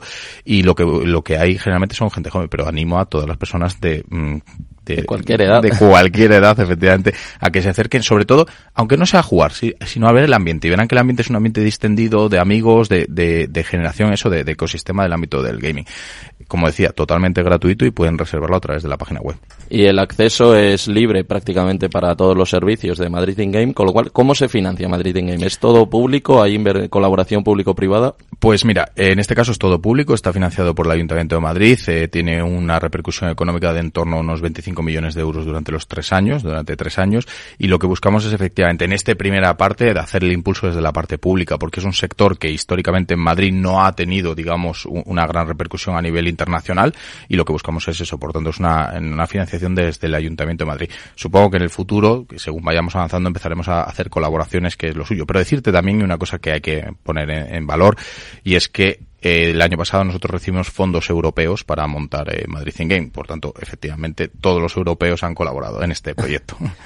Eh, sí que está enfocado hacia, como dices, de cara al futuro, que atraer inversión privada, porque he visto que Madrid in Game se ha expuesto en varias ferias internacionales, Argentina, Sí. Eh, Tokio, he visto también. Sí, sí, y en Colonia también hemos estado en las ferias más grandes eh, del sector, pero también estamos haciendo misiones comerciales. Lo que buscamos con Madrid en Game es, en primer lugar, posicionar a Madrid en la referencia en la industria del videojuego. Es decir, decirte un simple ejemplo, cuando estuvimos eh, en Tokio, en la feria de Tokio, muchos eh, inversores de allí no conocían la ciudad de Madrid ni, que, ni el proyecto que teníamos y ya hemos tenido reuniones con algunos para atraer inversión.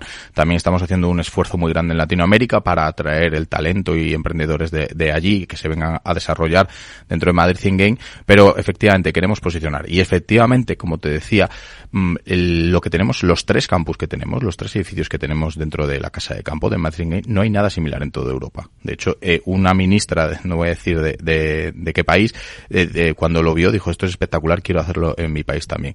Es una apuesta muy fuerte por el sector del videojuego, pero que es una apuesta que estoy seguro que tendrá una repercusión muy buena para la ciudad de Madrid, porque, insisto, todo ese talento que viene a la ciudad, no hablo solo de desarrolladores, la gente piensa que solo hay desarrolladores todo el día programando, nada más lejos de la realidad. El sector del gaming tiene creadores, tiene diseñadores, tiene renders, tiene, mm, eh, por ejemplo, dobladores. O sea, hay un montón de, personas alrededor de la creación de un videojuego que no tienen por qué ser programadores. Y atraer todo eso a la ciudad de Madrid es un plus. Es lo que buscamos con Madrid Game y es lo que estamos consiguiendo. Durante estos primeros meses de vida, ¿consideras que ya se, ha, ya se han cumplido los objetivos que al principio se marcaron? Pues mira, yo aquí creo que hay que ser cautos. En primer lugar, lleva 10 meses. Eh, la realidad es que podría decirte que sí. Podría decirte que sí, porque como tenemos ya 50 startups que estamos incubando, o sea, algunas de ellas están funcionando muy bien, te diría, oye, pues eh, a, corto plazo sí, pero buscamos mucho más. Lo que queremos es que Madrid sea un referente y lo que queremos es que cualquier persona de Europa que piense en desarrollo de videojuegos también ponga en, en el mapa Madrid. Hablamos de Berlín, hablamos de Londres, pues que también esté la ciudad de Madrid. Por tanto, todavía queda mucho por hacer. Es cierto que al ir figurando sobre todo en ferias internacionales con, en este caso, grandes estudios de videojuegos, muchos de ellos están viniendo a conocer lo que está pasando aquí. Pero el éxito total será cuando ya tengamos un ecosistema totalmente implantado. El perfil de, de la empresa que quiere iniciarse con, colaborando con el apoyo de Madrid In Game, ¿es de empresa madrileña, empresa más eh, nacional o incluso ámbito europeo e internacional? Europeo e internacional. Eh, hay de todo. O sea, eh, sobre todo tenemos mucho talento latinoamericano que ha decidido venir a emprender a la ciudad de Madrid, pero también hay, hay desarrolladores españoles. No, no solo, como te decía, no es solo de la ciudad de Madrid, es que al final es un proyecto que es muy envolvente y vienen emprendedores de todas las partes de, de España. Y además tenemos el clúster dentro del clúster del videojuego que tenemos del Ayuntamiento de Madrid, que también tenemos contacto con tanto con universidades como con empresas de todo el sector. Por tanto, muchos de ellos también ponen el foco aquí. Decirte solo un pequeño detalle.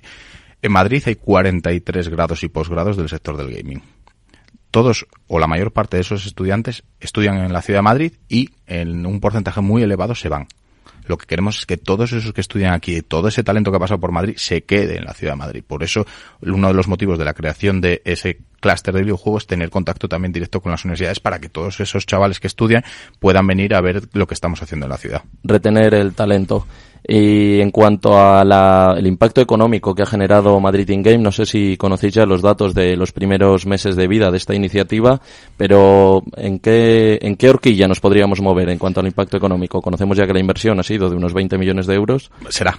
Será, millones de total, euros. total. Eso es. Bueno, vamos a ver aquí el empleo indirecto e indirecto que se está generando a través de las startups que estamos incubando. Hablamos de más de 200 empleos en total, pero no es eso lo que buscamos, que te decía. Eso está muy bien, eso lo estamos haciendo haciendo y, tiene que ir a más, pero el factor económico determinante estamos estudiándolo y seguiremos estudiándolo porque nos interesa en primer lugar el empleo que se ha podido atraer a la ciudad de Madrid, a través de startups, pero también de grandes empresas.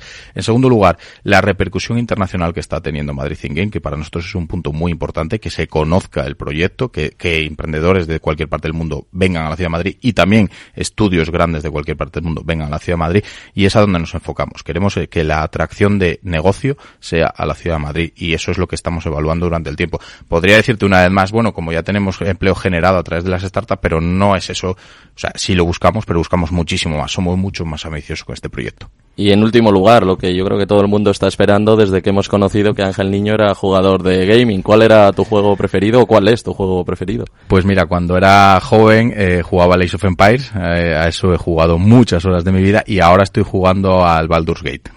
Son juegos de friki friki. Juego deportivo no... Pues he jugado, he jugado al FIFA, como todo el mundo, FIFA 98, me, he echado muchas horas, pero yo soy más de, juegos RPG. Pues Ángel Niño, concejal de Innovación y Emprendimiento del Ayuntamiento de Madrid, muchas gracias por atender a Capital Radio. Muchas gracias a vosotros. Y mucha suerte en lo que nos depara el futuro y a ver si Madrid In Game consigue convertir a la ciudad en un referente de cara, o sea, dentro del sector del videojuego. Pues estoy seguro de que sí, porque al final la cooperación de todos lo conseguirá. El 28 de febrero celebramos la sexta edición de los premios Capital Radio para reconocer el talento, la excelencia y la generación de valor de profesionales y empresas. Conoce a los protagonistas, las entidades y las empresas que con sus negocios aportan valor a la sociedad. Sigue la gala y comparte el hashtag que encontrarás en nuestras redes sociales. Recuerda, el 28 de febrero, Premios Capital Radio a la Excelencia, con el apoyo de AON, Cognizant. ICEX y Renta 4. Te esperamos. Capital Radio. Escucha lo que viene. Capital Radio 103.2. Si quieres entender mejor todo lo que rodea a nuestro sector alimentario, tienes una cita en La Trilla. Un gran equipo de especialistas te acercará a la actualidad económica y política desde el campo hasta la mesa Conocerás sus principales innovaciones sin olvidar las producciones más tradicionales. Los sábados de 8 a 9 de la mañana con Juan Quintana, la trilla de Capital Radio.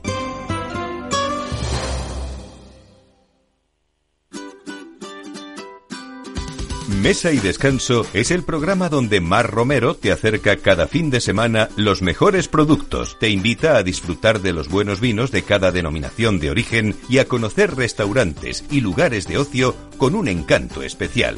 Mesa y Descanso, los domingos a las 13 horas, aquí en Capital Radio. Capital Radio.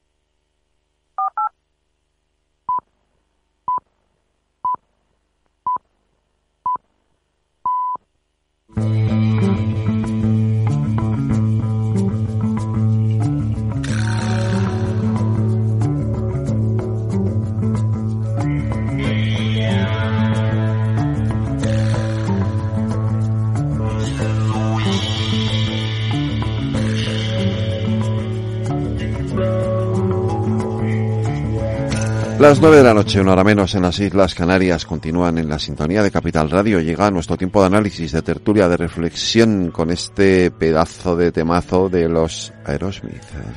Sí, porque hoy cumpleaños 72 añitos Brad Whitford, miembro de esta banda desde el año 71, que este año pues comienza su gira de despedida. Es que ya tienen añitos, estos chicos también, ¿eh? ¿eh? ya toca, llega el momento de despedirse. En fin, con la música de Aerosmith, con este Swiss Emotion, nos vamos a conocer los temas de la tertulia. Buenas noches, tertulianas. Hoy nos vamos a ahorrar el por fin es viernes porque no es al cuerpo para alegrías tras lo vivido en Valencia. Ya lo sabréis todo, a media tarde se inició un gran incendio en un edificio de 14 plantas. En muy poco tiempo el edificio entero se recubrió de unas llamas que se propagaron con mucha rapidez y devoraron por completo las 138 viviendas. El inmueble era casi nuevo se había construido en el año 2008 y parece que los materiales aislantes de la fachada actuaron como acelerador de la combustión. Hay por el momento al menos 10 muertos confirmados y varios desaparecidos. Además, también hay bomberos que resultaron heridos. Pedro Sánchez ha viajado hoy a Valencia para dar su solidaridad a todas las víctimas. La prioridad ahora, como se ha trasladado por parte del resto de autoridades, es la búsqueda de, víctimas y, eh, sin duda alguna, tratar de salvaguardar con ello eh, la seguridad de, los, de los servidores públicos. Nosotros estamos aquí para proveer de todas las ayudas, de todo tipo de, de, servicios eh, a las dos administraciones, al ayuntamiento y a la comunidad, para, para poder responder a lo urgente y posteriormente, evidente, evidentemente, clarificar qué es lo que ha sucedido. Hasta el momento de la tragedia, la jornada había estado marcada por la crónica judicial. Cada vez se conocen más detalles del caso Coldo sobre las supuestas mordidas en la compra de mascarillas. Sánchez espera conocer el sumario para decidir el futuro del diputado José Luis Ábalos, para quien Coldo García trabajaba como asesor cuando era ministro de Transportes. Ante esta situación, María Jesús Montero ha dicho que tiene muy claro lo que ella haría. Parece que no hay ningún tipo de reproche eh, penal o de delito al señor Ábalos y por tanto le corresponde a él tomar cualquier decisión en este sentido. Yo sé lo que yo haría, yo sé lo que yo haría. No puedo decir lo que el señor Ábalos quiere hacer o va a dejar de hacer. Yo sé lo que yo haría. ¿Y, y usted dejaría el escaño? Usted sabe lo que yo haría. El asunto pinta mal. Coldo hizo de intermediario de una empresa que pasó de 0 euros de cifra de negocio en 2019 a 53,3 millones en 2020 gracias a adjudicaciones públicas directas. Coldo camufló su aumento de patrimonio bajo el nombre de su hija. Él y sus allegados adquirieron tres inmuebles en Benidorm, en Alicante, uno de ellos a nombre de su hija menor por un importe de 115.000 euros sin constituir hipoteca. Coldo García y su ex jefe habrían pedido un favor en el contexto de una inspección fiscal de la agencia tributaria a Soluciones de Gestión SL desde el PP han aprovechado la oportunidad para atacar a los socialistas y han pedido al presidente del gobierno que no se esconda. Los mismos protagonistas del equipo de campaña de primarias son hoy los que están afectados por esta trama de corrupción que, como les digo, se ubica físicamente en el Ministerio de Fomento del gobierno de Pedro Sánchez. Hasta el momento lo que hemos visto además es que Pedro Sánchez no se atreve a pedir el acta de diputado a Ábalos. Posiblemente a que lo que hoy conocemos todos los españoles ya empezaba a ser conocido por quien estaba al frente del gobierno, del ministerio donde se ubica esta trama. Además, los populares se preparan para elevar el caso Coldo a una comisión. Las cuentas salen. Según el PP, los diputados de Esquerra y de Podemos no se pueden negar a apoyar la depuración de responsabilidades en un caso de corrupción que dicen es asqueroso, mientras que otros aliados del gobierno meditan un cambio de posición. Desde Podemos, Ione Belarra ha calificado el acto de gravísimo, aunque considera un éxito el cambio del PSOE y el PP ante la corrupción. Antes defendían a los corruptos y ahora la ciudadanía ha hecho que tengan que actuar y reconocer los hechos inmediatamente la corrupción es una de las señas de identidad del bipartidismo. Antes de nuestra entrada en el panorama político de nuestro país, tanto el Partido Popular como el Partido Socialista pensaban que este país era suyo. Yo creo que la buena noticia es que en este momento eh, nuestro país ya no tolera más ya no tolera más corrupciones como esta. El Partido Socialista antes protegía a sus corruptos y ahora lo que hace es, bueno, pues que actúen, que se actúe en consecuencia. Y yo creo que eso es un éxito de la, de la ciudadanía de nuestro país. Pero efectivamente yo no puedo hablar por otro partido, pero evidentemente eh, si se tratara de, de Podemos, nosotras tendríamos muy claro lo que hay que hacer. Y en el caso Tsunami, la teniente fiscal del Tribunal Supremo ha rechazado que se impute a Carles Puigdemont por terrorismo, tal y como pretende García Castellón y como defiende la mayoría de los fiscales del alto tribunal. Gamarra no ha pasado por alto este posicionamiento y recuerda que quienes tienen la última palabra son los jueces. Lo que corresponde a estas alturas es eh, tener muy claro que quien tiene que determinar si había, lo era o no lo era, son única y exclusivamente los jueces que tienen esa capacidad. Y no hemos terminado de hablar de las elecciones gallegas cuando convocan las vascas. Íñigo Urcuyo ha decidido adelantar los comicios al 21 de abril. Tras la deliberación mantenida hoy en el Consejo de Gobierno, he tomado la decisión de convocar las elecciones al Parlamento Vasco el 21 de abril. He comunicado esta decisión a la presidenta del Parlamento Vasco, así como a las y los responsables de los partidos políticos con representación parlamentaria. Tras 12 años de mandato, el Endacari no se presenta a la reelección. Se abre ahora un duelo de alta intensidad en el nacionalismo vasco. EH Bildu le pisa los talones al PNV y por primera vez puede sobrepasarle. ¡Viva el vino! Pues vamos allá nuestro, con nuestro grupo de tertulianas y con tertulias de analistas. María José de Vega, buenas noches. Hola, buenas noches. Isa Martínez Rivas, buenas noches. Buenas noches. No está riendo la ganancia hoy. Eh, Adriana Ochoa, buenas noches. Muy buenas noches. Porque, en fin, eh, telita, ¿eh? Vaya semana, ¿eh? Qué semanita. Bueno, vamos a empezar por lo más triste. Eh,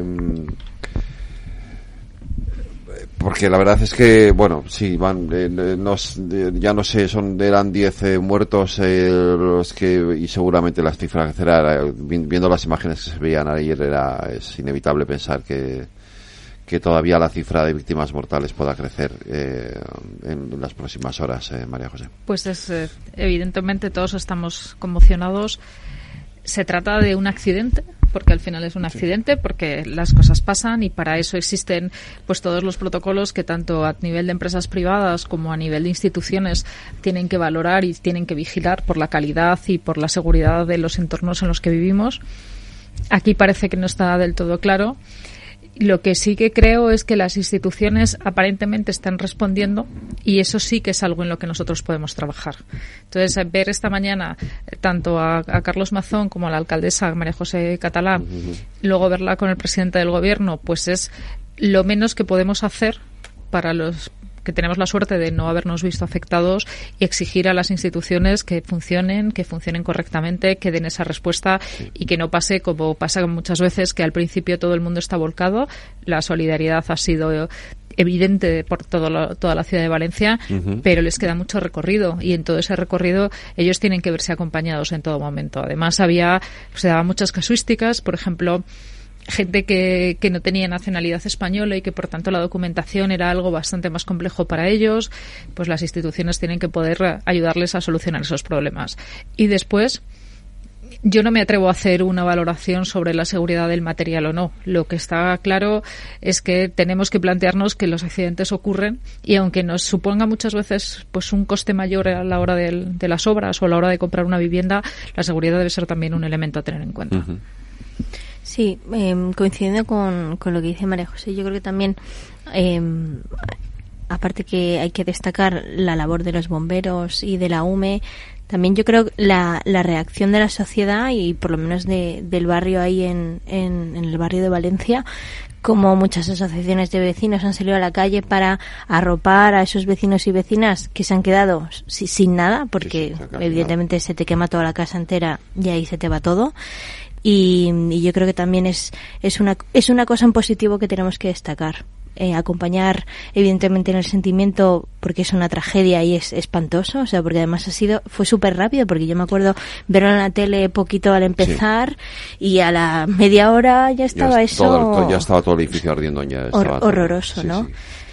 Pero bueno, es, es una tragedia y, y, pues quien tenga que responder tendrá que responder y a ver qué y esperemos que no haya más más conteo pues ojalá, Adriana. Sí, yo es que estoy bastante conmocionada, ¿no? Porque eh, tengo una... sigo a una persona en Twitter que vive en Valencia que, que avisó de que se estaba quemando un piso y lo vi en el momento que se estaba quemando un piso en la zona y que por favor no se pararan a mirar y que no fueran curiosos.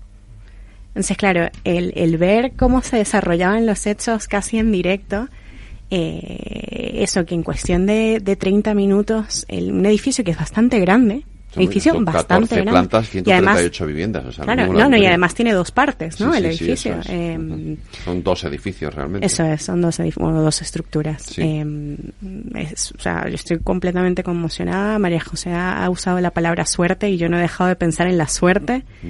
Eh, y en la mala suerte de estar ahí, porque ahora mismo no sabemos qué tan inflamables son los edificios en los que vivimos. Eh, realmente, bueno, yo no lo sé, yo no sé qué tan inflamable es mi edificio, la verdad.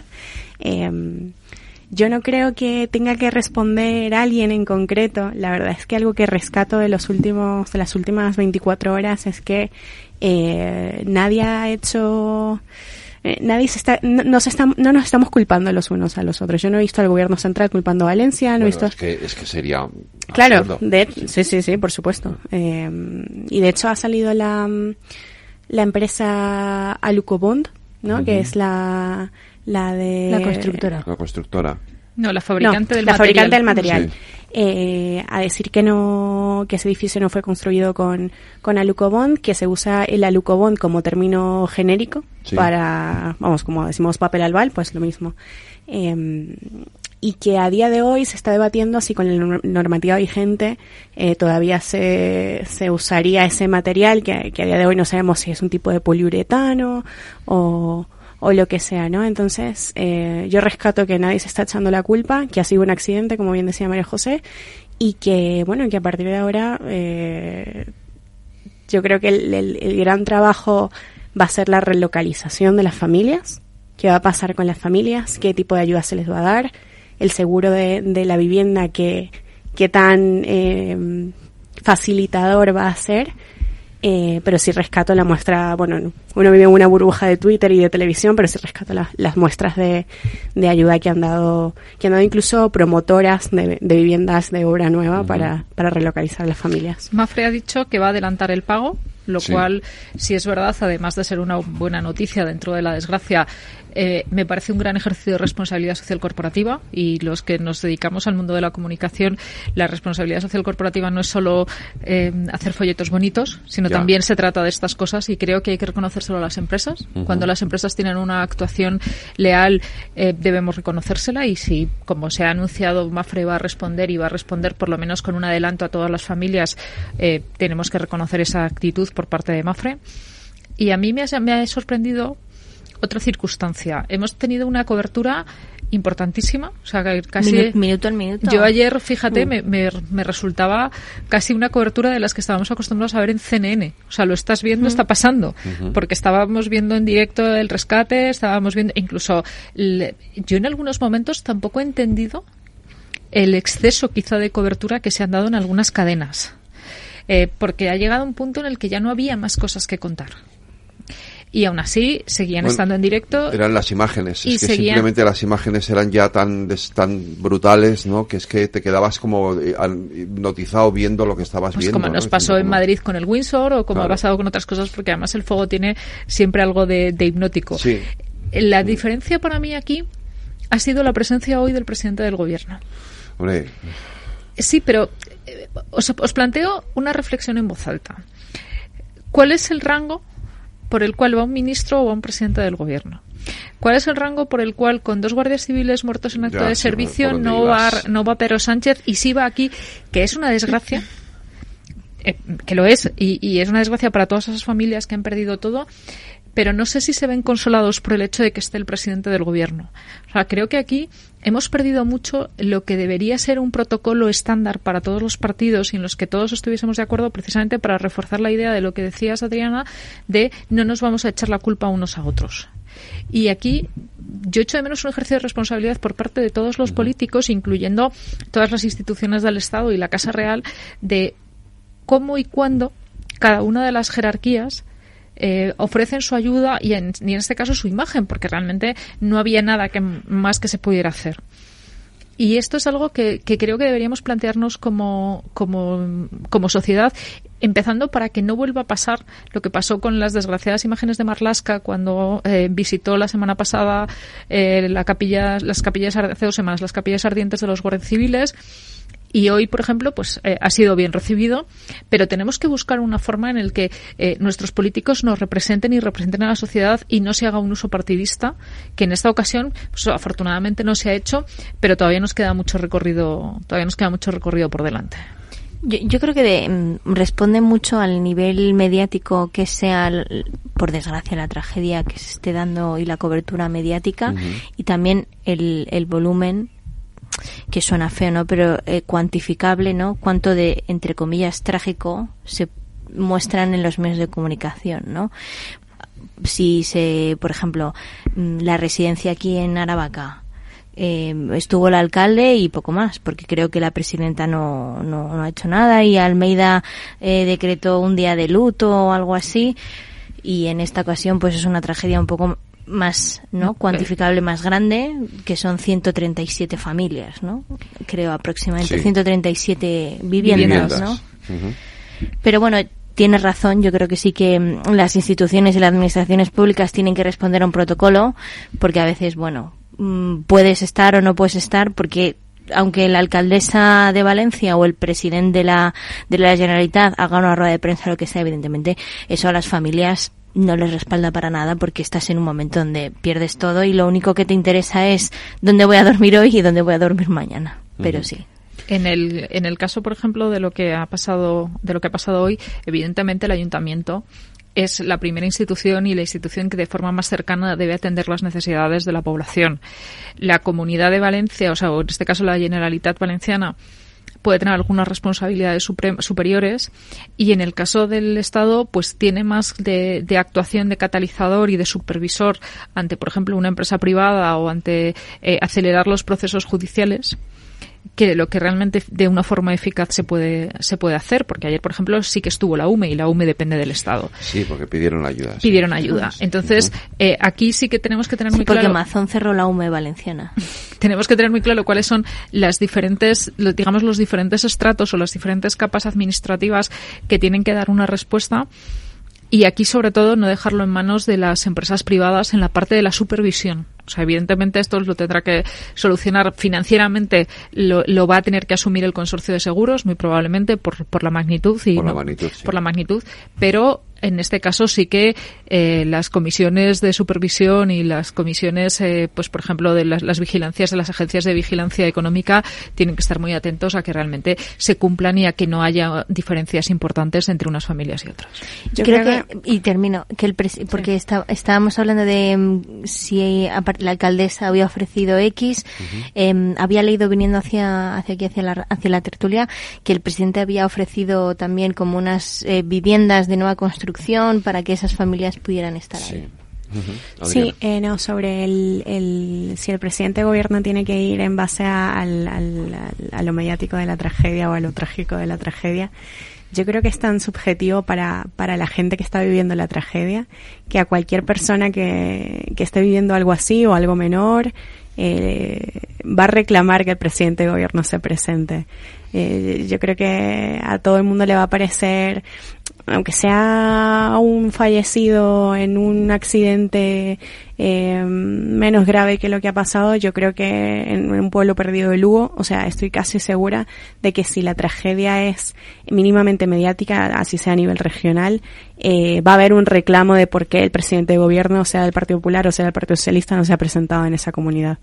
O sea que mm, yo creo que es verdad que puede haber un, hablas de un de protocolo, ¿no? De, decir, bueno, para estas circunstancias grado 1, pues se presenta el, este nivel, ¿no? Y a las circunstancias grado 2, pues nos presentamos estos.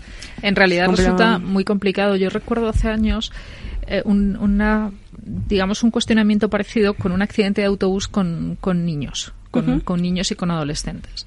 Y entonces en ese accidente de autobús pues eh, estuvo presente y, la verdad es que eh, aparentemente las familias lo agradecieron. Por tanto, no estoy criticándolo, lo estoy cuestionando nada más. Estuvo la reina Sofía y estuvo ofreciendo el apoyo a las estuvo ofreciendo el apoyo a las familias. La diferencia está cuando tú puedes hacer un apoyo simbólico, como estamos hablando aquí, y que aunque parezca que no, todos los que hemos vivido alguna tragedia, en la familia, pues la muerte de una persona o, alguna tragedia, eh, el vernos acompañados ayuda. Allí ayuda porque dices, bueno, es, digamos que no me quedo sola porque tengo un montón de gente que me está diciendo aquí estoy. Aunque luego, evidentemente, tenemos que hacer frente cada uno a nuestra realidad.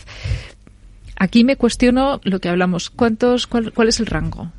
es que, a ver, ¿Cuál es el rango por el cual hoy tenía que ir la reina Leticia, por ejemplo, y, el presidente del gobierno sí? O no. A mí es donde me resulta complejo saber cuál es el, yo, punto adecuado. Yo recuerdo, eh, es que no me acuerdo el nombre, eh, eh, unas famosas elecciones en Alemania que se produjeron después de unas inundaciones terribles en Baviera, que el, que el candidato que iba como ganador a esas elecciones no fue, no visitó la zona y las perdió. o sea, ¿Dónde está el límite? Es decir, tú lo comparabas con el tema de los guardias civiles. Para mí son cosas distintas, porque yo creo que, el, gobierno, con el caso de los guardias civiles, tenía una obligación como institución por ser miembros de las fuerzas y cuerpos de seguridad del Estado, no por no tanto por el accidente en sí o por, el asesinato, que no un accidente en sí, sino por el hecho de la de, bueno de que además estaban en acto de servicio. Claro. Y aquí hay otro elemento, por ejemplo, cuando cuando hubo el accidente del Albia, en Santiago de Compostela. No recuerdo que fuera el presidente del gobierno a Santiago, a la... ya, pues mira, pero, sí es una... pero sí que fue, creo que sí fue después al, al funeral que se produjo con todas las víctimas, ¿vale? No fue en el momento, pero sí fue después. Quiero decir, eh, yo creo que, que, que, que, no hay un rango, sino que, que, el que entiendo que el presidente del gobierno y su equipo deben valorar en cada momento eh, dónde deben ir, cuándo deben ir y cómo deben ir. Eh, yo creo que en circunstancias como la, ayer, como la de ayer deben ir. Pero, pero la valoración, mm. fíjate, debería estar sujeta precisamente al grado de implicación y el grado de conmoción de la sociedad y no al oportunismo político. O sea, en, este caso es, yo no lo valoro desde el punto de vista de cuál es la conmoción, porque, por ejemplo, lo de los, las guardias civiles, eh, cuando hemos tenido, pues desgraciadamente con nuestras misiones del ejército en el, en el extranjero, cuando ha habido fallecimientos, es algo que nos conmociona a todos, porque, bueno, pues porque además sabemos que están representando a, a nuestro país. Cuando se ejercita ese, ese, digamos, ese ejercicio de vamos a ver qué es lo que la sociedad puede demandarnos, está muy bien. El problema es cuando eso se quita el foco en la sociedad y se pone el foco en eh, los partidos políticos. Y lo hemos visto, por ejemplo, con la campaña de, Galicia en algo muchísimo menos grave, como fue todo el tema de los pellets. Eh, se fueron a hacer la foto. Y creo que esta no era una oportunidad para hacerse la foto. A esta era una, le pasó factura. claro, esta es una oportunidad para acompañar. Que parecía que estaba buscando oro en la playa. Claro, y esta es una esta es una ocasión en la que los partidos deben tener más altura de miras y mirar desde el punto de vista institucional y de mm. acompañar a un país y no desde el punto de vista de cuál es la foto que me va a dar votos o que me va a por lo menos a no quitar votos. Yo creo que fíjate en la línea que dices, incluso quitando un poco más análisis maquiavélico, eh, al final los políticos son personas, ¿no? Yo imagino que si estamos todos conmocionados, porque además lo hemos visto minuto a minuto en directo, como esos edificios ardían de una manera eh, espectacular. Yo creo que en los noticieros de, de, la comida o por la mañana salían nuevas imágenes desde dentro de casas por las imágenes de, videovigilancia y demás, como el fuego chocaba contra, contra la cristalera de las casas y luego se adentraba dentro en el interior, ¿no? A lo mejor el presidente, o quien sea, ¿no? El presidente de la Generalitat, es verdad que la alcaldesa porque le toca en, en Valencia, ¿no? Por supuesto, pero yo pensando a lo mejor en el presidente del gobierno, también se ha podido conmocionar y decir, oye, pues mira, pues voy a hacer acto de presencia y no, no por hacerme la foto, ¿sabes? Sino de para que la gente vea que España y toda la respuesta que hay y demás con la cobertura mediática, pues el gobierno también está aquí. Claro, pero ese análisis se debe realizar eso de una forma eh, rigurosa y objetiva. Claro. Claro. Y, y por ejemplo, evidentemente las imágenes de ayer son impresionantes, por además por todo el desarrollo, por la cantidad de imágenes que hemos tenido, etcétera pero las imágenes, por ejemplo, del, del, del, del, atropello de la lancha de la Guardia Civil me parecen muy, muy importantes y la verdad es que muy estigmatizantes si no las viésemos desde la frialdad de que estamos acostumbrados a ver imágenes, ¿eh? porque no deja de ser el asesinato de cuatro personas o el intento de asesinato de cuatro personas en directo y en tiempo real. Efectivamente. Bueno, eh, es un tema, en cualquier caso, tú decías antes, Adriana, no, las, lo bueno de esto es que no genera debate político, cuidado, por ahora no.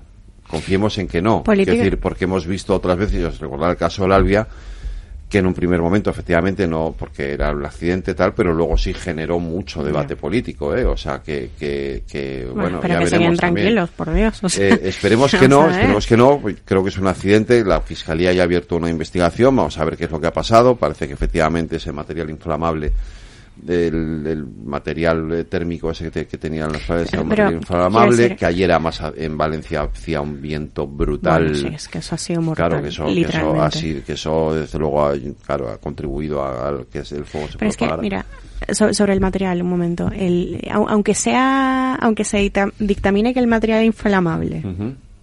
si estaba en línea con la normativa vigente para ese momento Ahí no hay nada que hacer. Eh, no, salvo el debate de quién, de quién, de, que entonces daremos en ese debate de, de quién depende esa normativa, por qué se hizo, por qué, o sea, por eso digo que cuidado porque conociendo bueno, las, claro, sí, es que sí. yo creo que el, el, lo suyo sería como ocurrió en Londres que se, que luego se, que hubo, no sé, en Londres se prohibió. Eh, en Londres se hizo un cambio de uh -huh. normativa brutal por claro. ese edificio que se quemó. Pero es que no es tan sencillo hacer un cambio de normativa porque el y esto los que hemos vivido en, en, comunidades de vecinos lo sabemos, las intervenciones en, en, grandes edificios resultan muy caras. Carísimas. Y es muy complicado muchas veces. Ahora mismo estamos muy sensibilizados y probablemente no te enfrentarías a eso, pero muchas veces es muy, es muy complicado plantearle a personas que a lo mejor no pueden hacer frente a esa modificación de su vivienda que tienen que hacerlo por cuestiones de seguridad. Y en eso sí que las administraciones públicas pueden hacer mucho. En España hemos vivido la luminosis, por ejemplo, sí, pero hemos tenido otros problemas con otros materiales, el,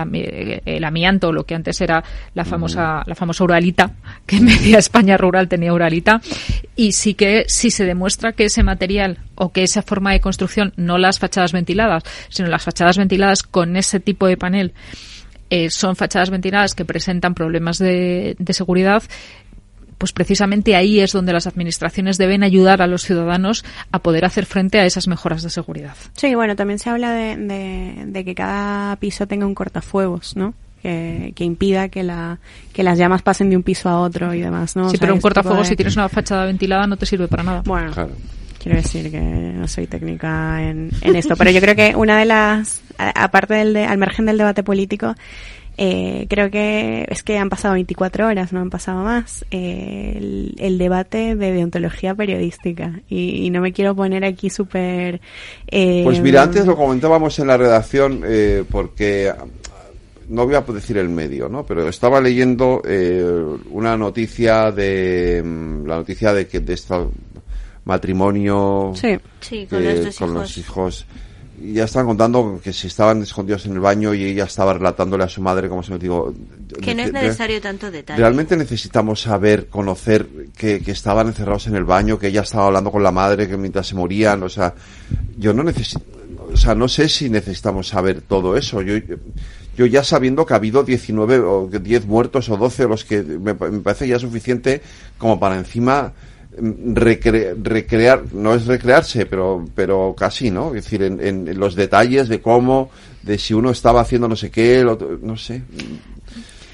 Sí, eh, es un debate, sí. Es que en este, pero es que en este, en este sí. punto, fíjate, es, además es un análisis que se hace en, en, a lo largo de la carrera en, en varias asignaturas y el planteamiento no deja de ser que va antes el huevo o la gallina.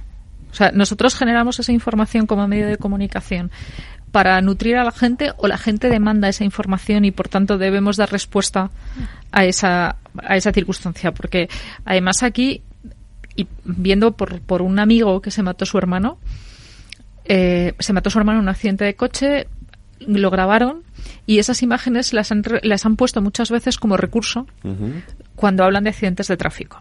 Y para la familia es profundamente dolorosa porque no es un accidente, es el accidente en el que se mató Claro. esa persona y entonces es volver a ver el coche en el que se mató mi hermano eh, en una noche en el que mm, bueno pues eh, la- lo que todas las familias viven naturalmente como una tragedia que además es revivida. En este caso yo me pongo en la piel de esa madre eh, que estaba viendo cómo su hija le está diciendo mamá de aquí no voy a salir y, y me despido hemos visto varios ejemplos de eso por ejemplo con las torres gemelas Sí, que, que también hubo varios varios mensajes de audio y varias conversaciones al respecto. Y creo que de verdad la intimidad y proteger a esas familias de lo que significa, porque aquí estamos hablando de una familia con dos niños, pero para otras personas tienen nombre, tienen apellido, tienen cara, eh, tienen recuerdos. Yo creo que no es necesario. O sea, yo, yo sinceramente, como periodista, te diría que no es necesario. Sí, yo creo que ahí la línea que, que trazará cada, cada medio será diferente, ¿no? Porque esto es un- muy, muy subjetivo. Eh, veía las, las imágenes de Antonio Manzana para Europa Press, unas imágenes eh, impresionantes. Eh, yo sigo defendiendo el, el fotoperiodismo en las tragedias. Me parece que además es muy importante cuando se usa para denunciar algo mayor. Yo creo que la foto no puede ser foto y ya.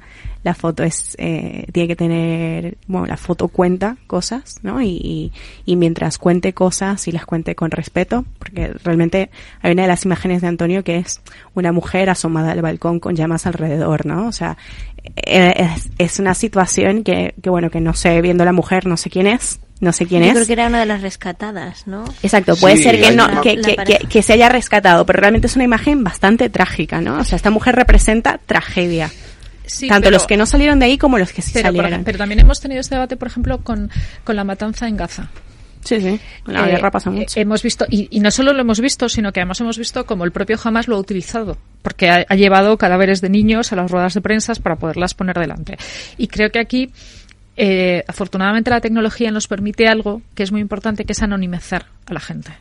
O sea, esa foto transmite la misma información si tú le pones la cara que si no se la pones. Y a lo mejor lo que tenemos que pensar es, tenemos que transmitir esa información sin dañar a las personas que están implicadas. Eso es interesante. Por ejemplo, en el, en el caso de un cadáver, eh, y eso se, se vio mucho también en la guerra de los Balcanes, tú puedes fotografiar un cadáver, pero no necesitas enseñarle a la, a la familia la cara y los ojos. El niño en la playa. El niño, el niño que se ahogó en la playa. Entonces puedes hacer cosas, si bien no lo puedes hacer a lo mejor en ese momento, lo puedes hacer después con una fotoedición para eh, volver anónima esa imagen, porque a, a- a las personas que afortunadamente eh, no tenemos una vinculación nos va a transmitir la misma información y tenemos que ser extremadamente respetuosos con la gente para la que esas personas no es una cara o un cuerpo sino que son sus familiares o son sus amigos. Y aquí el fotoperiodismo tiene que tener ese grado, ese grado de responsabilidad. Yo creo que hay una diferencia entre, mm, entre lo que es la foto de una tragedia o la imagen de una tragedia. Ayer, por ejemplo, veíamos cómo, cómo salvaban a esos, eh, ese padre con su hija, creo que era, que estaban en uno de los balcones y, y- y era, era emocionante ver cómo en ese momento les, les, les- Acordaros, por ejemplo, cuando los atentados de las Torres Gemelas, en Estados Unidos se prohibieron las imágenes de no vimos muertos. Y hubo más de mil. Eh, luego vimos en, de manera casi eh, eh, secreta, o no me sale la palabra ahora, eh, imágenes de gente que se tiraba, pero no salían las imágenes en los telediarios en Estados Unidos. Allí nunca se pusieron esas imágenes, las hemos visto después, ¿no? ¿Por qué? Porque no querían darles tampoco a los terroristas el, eh, la satisfacción de ver eh, el Lo- daño, lo que, habían el daño que habían hecho, El, ¿vale? el- el terror. Claro, entonces yo creo que depende. De, estamos en lo mismo de antes también. Estos debates que son muy éticos tienen un tienen un componente de de, de- del objetivo, ¿no? Que, que quieres eh, que quieres trasladar co- de- de- emitiendo o no emitiendo la imagen, ¿no? Sí, pero porque tienes la, la, el caso de, de las Torres Gemelas, ¿no? Pero luego tienes el caso de, de las niñas, eh, que creo que esta foto, mítica foto que se pone en las clases de periodismo de niñas quemadas de, con napalm. No, sé si pero esa- tú ponías antes, por ejemplo, el ejemplo del niño en la playa. No, pero quiero decir A que mí es... esa foto me parece brutal. Sí, sí, no, no, no, la foto es, es pero al mismo tiempo es una foto que, sin embargo, es, es, tanto lo que transmite. Eh, Pero eso no es el objetivo de la foto. Cuando uno hace un reportaje escrito, sí, pero lo que quieres es transmitir el horror. Sí, pero esa foto transmite una, una, un sentimiento de solidaridad, de, de, de emoción, de, de, una serie de cosas que yo esa foto sí la agradezco. Quiero decir, porque es horrible, es un niño muerto en la playa, pero pero es anónimo. sí. Claro, pero bueno, esa y foto. Los señores que se tiran desde el, pero desde esa, el balcón claro, las pero es, también son sí, anónimos. pero, pero ¿no? esa foto, si tú en vez de estar viéndola en ese escorzo, sí. la estuvieras viendo en un primer plano, sería menos trágica. Es que esa es, o sea, esa es la cuestión, no que no tengas que enseñarlo. Por ejemplo, en España hubo unanimidad en el 11M Sí. en el que se vieron imágenes generalistas, Sí. se vieron planos amplios, se vieron planos eh, medios y cortos en los cuales no se pudiera identificar a las personas, pero no vimos en ningún momento, y había imágenes eh, de gente muerta y muriéndose. El ejemplo más Lo, lo había, ¿eh? Las había. Y esas, por ejemplo, no se emitieron. ¿Por qué? Porque no trasladaban más información de la que podías trasladar con un plano medio. El ejemplo más reciente, que yo creo que generó un poco de debate, y, y el, el, el programa de Cantizano, no, me lo estoy eh, el chiquito que falleció Ah, sí. Sí, fue electrocutado programa- y fue programa demás. que Fue, fue en Mañaneros, sí, sí. Fue en Mañaneros sí, cuando se vio con el cámara cómo servía, o sea, a mí eso me parecía muy fuerte. Yo cuando me empecé a percatar en Twitter que era eso, yo quité todo eso, o sea, porque a mí, a mí, eh, y yo creo que en general, Claro. o sea, el público, al público, el público que somos todos, eh, se le educa. A nosotros se nos educa viendo el tipo de imágenes y el tipo de información que se nos da. Si se nos acostumbra y se nos educa a ir al máximo detalle, con el mayor eh, detalle de morbo de tal que si la mujer estaba encerrada en el tema, baño y ese se el ahogó con el humo y no sé qué, no sé cuántos, creo que entonces la sociedad responde a ese tipo de información más detallista, pero que si los medios de comunicación educan a la sociedad a cómo se debe de informar Es y la información el- que recibimos, entonces ya empezamos a tener una serie de eh, filtros más importantes, es decir, vale, infórmame sobre esto, pero ya no me cuentes más, o sea, hasta aquí, porque me sigue llegando igual, ya no hace falta que me cuentes el detalle que es María no sé qué, con su marido, con sus dos hijos en el baño y no sé qué y no Sí, sé pero cuánto, fíjate que cuando hablamos de personajes públicos eh, tenemos muy marcada lo que se puede contar y lo que no. Por ejemplo, tanto con el tema de los menores como sobre todo con las imágenes de en un recinto privado y en una casa tú no puedes sacar imágenes aunque las tengas y tienes que mantener eh, bueno pues unos límites que en este caso están marcados por la ley y los respetamos entre otras cosas porque más le vale a los medios respetarlo eh, y eso también sería un debate que los propios libros de estilo de cada uno de los medios tendría que plantear. Y lo tendría que plantear ya no desde el punto de vista legal, porque eh, esa información que tú estás contando no es contrastable ni siquiera es discutible. Pero lo que tampoco aporta es ningún nivel informativo adicional. Y lo que demuestra es eh, que todo vale hasta que la sociedad se queja y entonces empezamos con la cultura de la cancelación. Para no llegar a ese nivel, creo que es mejor que los propios medios tengamos muy claro no la, no, no la censura, que es una palabra que además nos Es da, nos da- nos- no, es, son límites éticos, es diferente. Bueno, llámalo límites éticos, No, pero en el fondo yo tengo que tomar la decisión de si pongo esta foto porque considero que estoy informando o porque o, o no la pongo porque considero que estoy haciendo sensacionalismo. Pero en una pero en la censura tú tienes eh, un elemento coerci- autolimi- co- sí, no, vale, no, me coercitivo que te dice no sí, puedes sí. usar o, o no puedes usar este tipo de imágenes o este tipo de palabras o este tipo de fotografías. Y en un límite ético no hay nada que te lo impida, te lo impides tú mismo. Y tú lo que dices es, es que aquí ya no va a aportar más información. Por ejemplo, yo creo que a día de hoy, y quiero creer y creo que todo el mundo se escandalizaría si apareciera una foto o un mini report en directo en cámara de una mujer asesinada, violada en, en ese momento, ¿no? En la escena del crimen. Pero es que yo creo que- Informando sobre eso. La gente se escandalizaría, Sí, ¿no? es que- Yo, yo lo pasé muy mal con el chico que, que falleció electrocutado. Cuando se empezaron a ver las imágenes, yo lo pasé muy mal. A nivel individual, decir, eh, y, y porque luego muchos es verdad que Mañaneros lo quitó y pidió disculpas, pero luego la prensa digital lo empezó a replicar. Yo me acuerdo la portada del ABC, que era la foto, que se Sí. veía un poco las piernas y las manos del chaval fallecido y era repugnante. A ver, por cerrar este tema, eh, yo sigo pensando en, en la diferencia que hay en el trato eh, mediático, periodístico de gente de aquí y gente de fuera de aquí o del sur global. De verdad, lo digo. Hay una famosísima foto de un terremoto, del terremoto de Haití, una mujer semidesnuda o, desnuda, em, que se cuenta que ha sido violada. Yo creo que sí, sigue eh, sigue habiendo una deshumanización de las personas del sur global que a nosotros no nos llega eh, ni nos afecta tanto como ver a una persona de aquí en las mismas condiciones. Sí. Eh, y insisto, pasa con... Por eso insisto en la diferencia entre las imágenes del, del, del 11 de septiembre y las imágenes de, de, de, guerras fuera de Estados Unidos, en Asia, en África, donde sea. Yo creo que hay una diferencia de percepción brutal y una diferencia de criterio en medios de comunicación también muy marcada. Pues creo que tenemos que hacer una pausa por la publicidad y vamos con Coldo. Veo, veo una cosita. ¿Qué cosita es? Empieza por la letrita L. Ya lo sé. Letras del Tesoro. Si mires donde mires, ves letras del tesoro, en Renta 4 Banco te facilitamos comprarlas de forma rápida y cómoda. Entra en r4.com y descubre todas las ventajas de comprar letras con un especialista en inversión. Renta 4 Banco. ¿Quieres más? Tío, ya estoy en el tren. A ver si tengo suerte y llego tarde, ya sabes. 30 minutillos y me ahorro el billete. No creo que en media hora me pierda mucho allá en el pueblo. Como mucho al Paco contando por enésima vez cómo conoció a la Juani.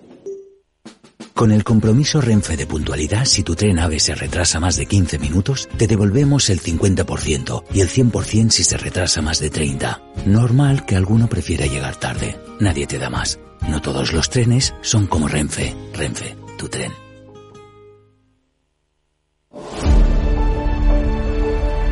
Pues eh, toca hablar de, de Coldo. ¿Quién es Coldo? Era, bueno, al principio era el chofer, guardaespaldas, y luego ya asesor, ¿no? Primero fue portero de puticlub, empecemos por ahí. Perdón, de club. Portero de club, punto. Perdona, o sea, era portero de lo que era, y ya está. No voy a insistir. De club social. De club social, sí. Yo, yo voy a rescatar una cosa que esta mañana María Jesús Montero dijo en unas declaraciones, que además lo ha dejado muy claro y yo creo que deja bastante clara la postura del Partido Socialista, porque evidentemente es quien tiene que responder internamente. Decía la, la vicepresidenta primera de algo así como, yo sé lo que haría si estuviera en esa situación, ¿no? Como dejando entrever de, yo dimitiría, yo eh, Sí, sí, sí. renunciaría al acta, ¿no? Pero ahora no estamos hablando de Ya, ya. Ah, vale.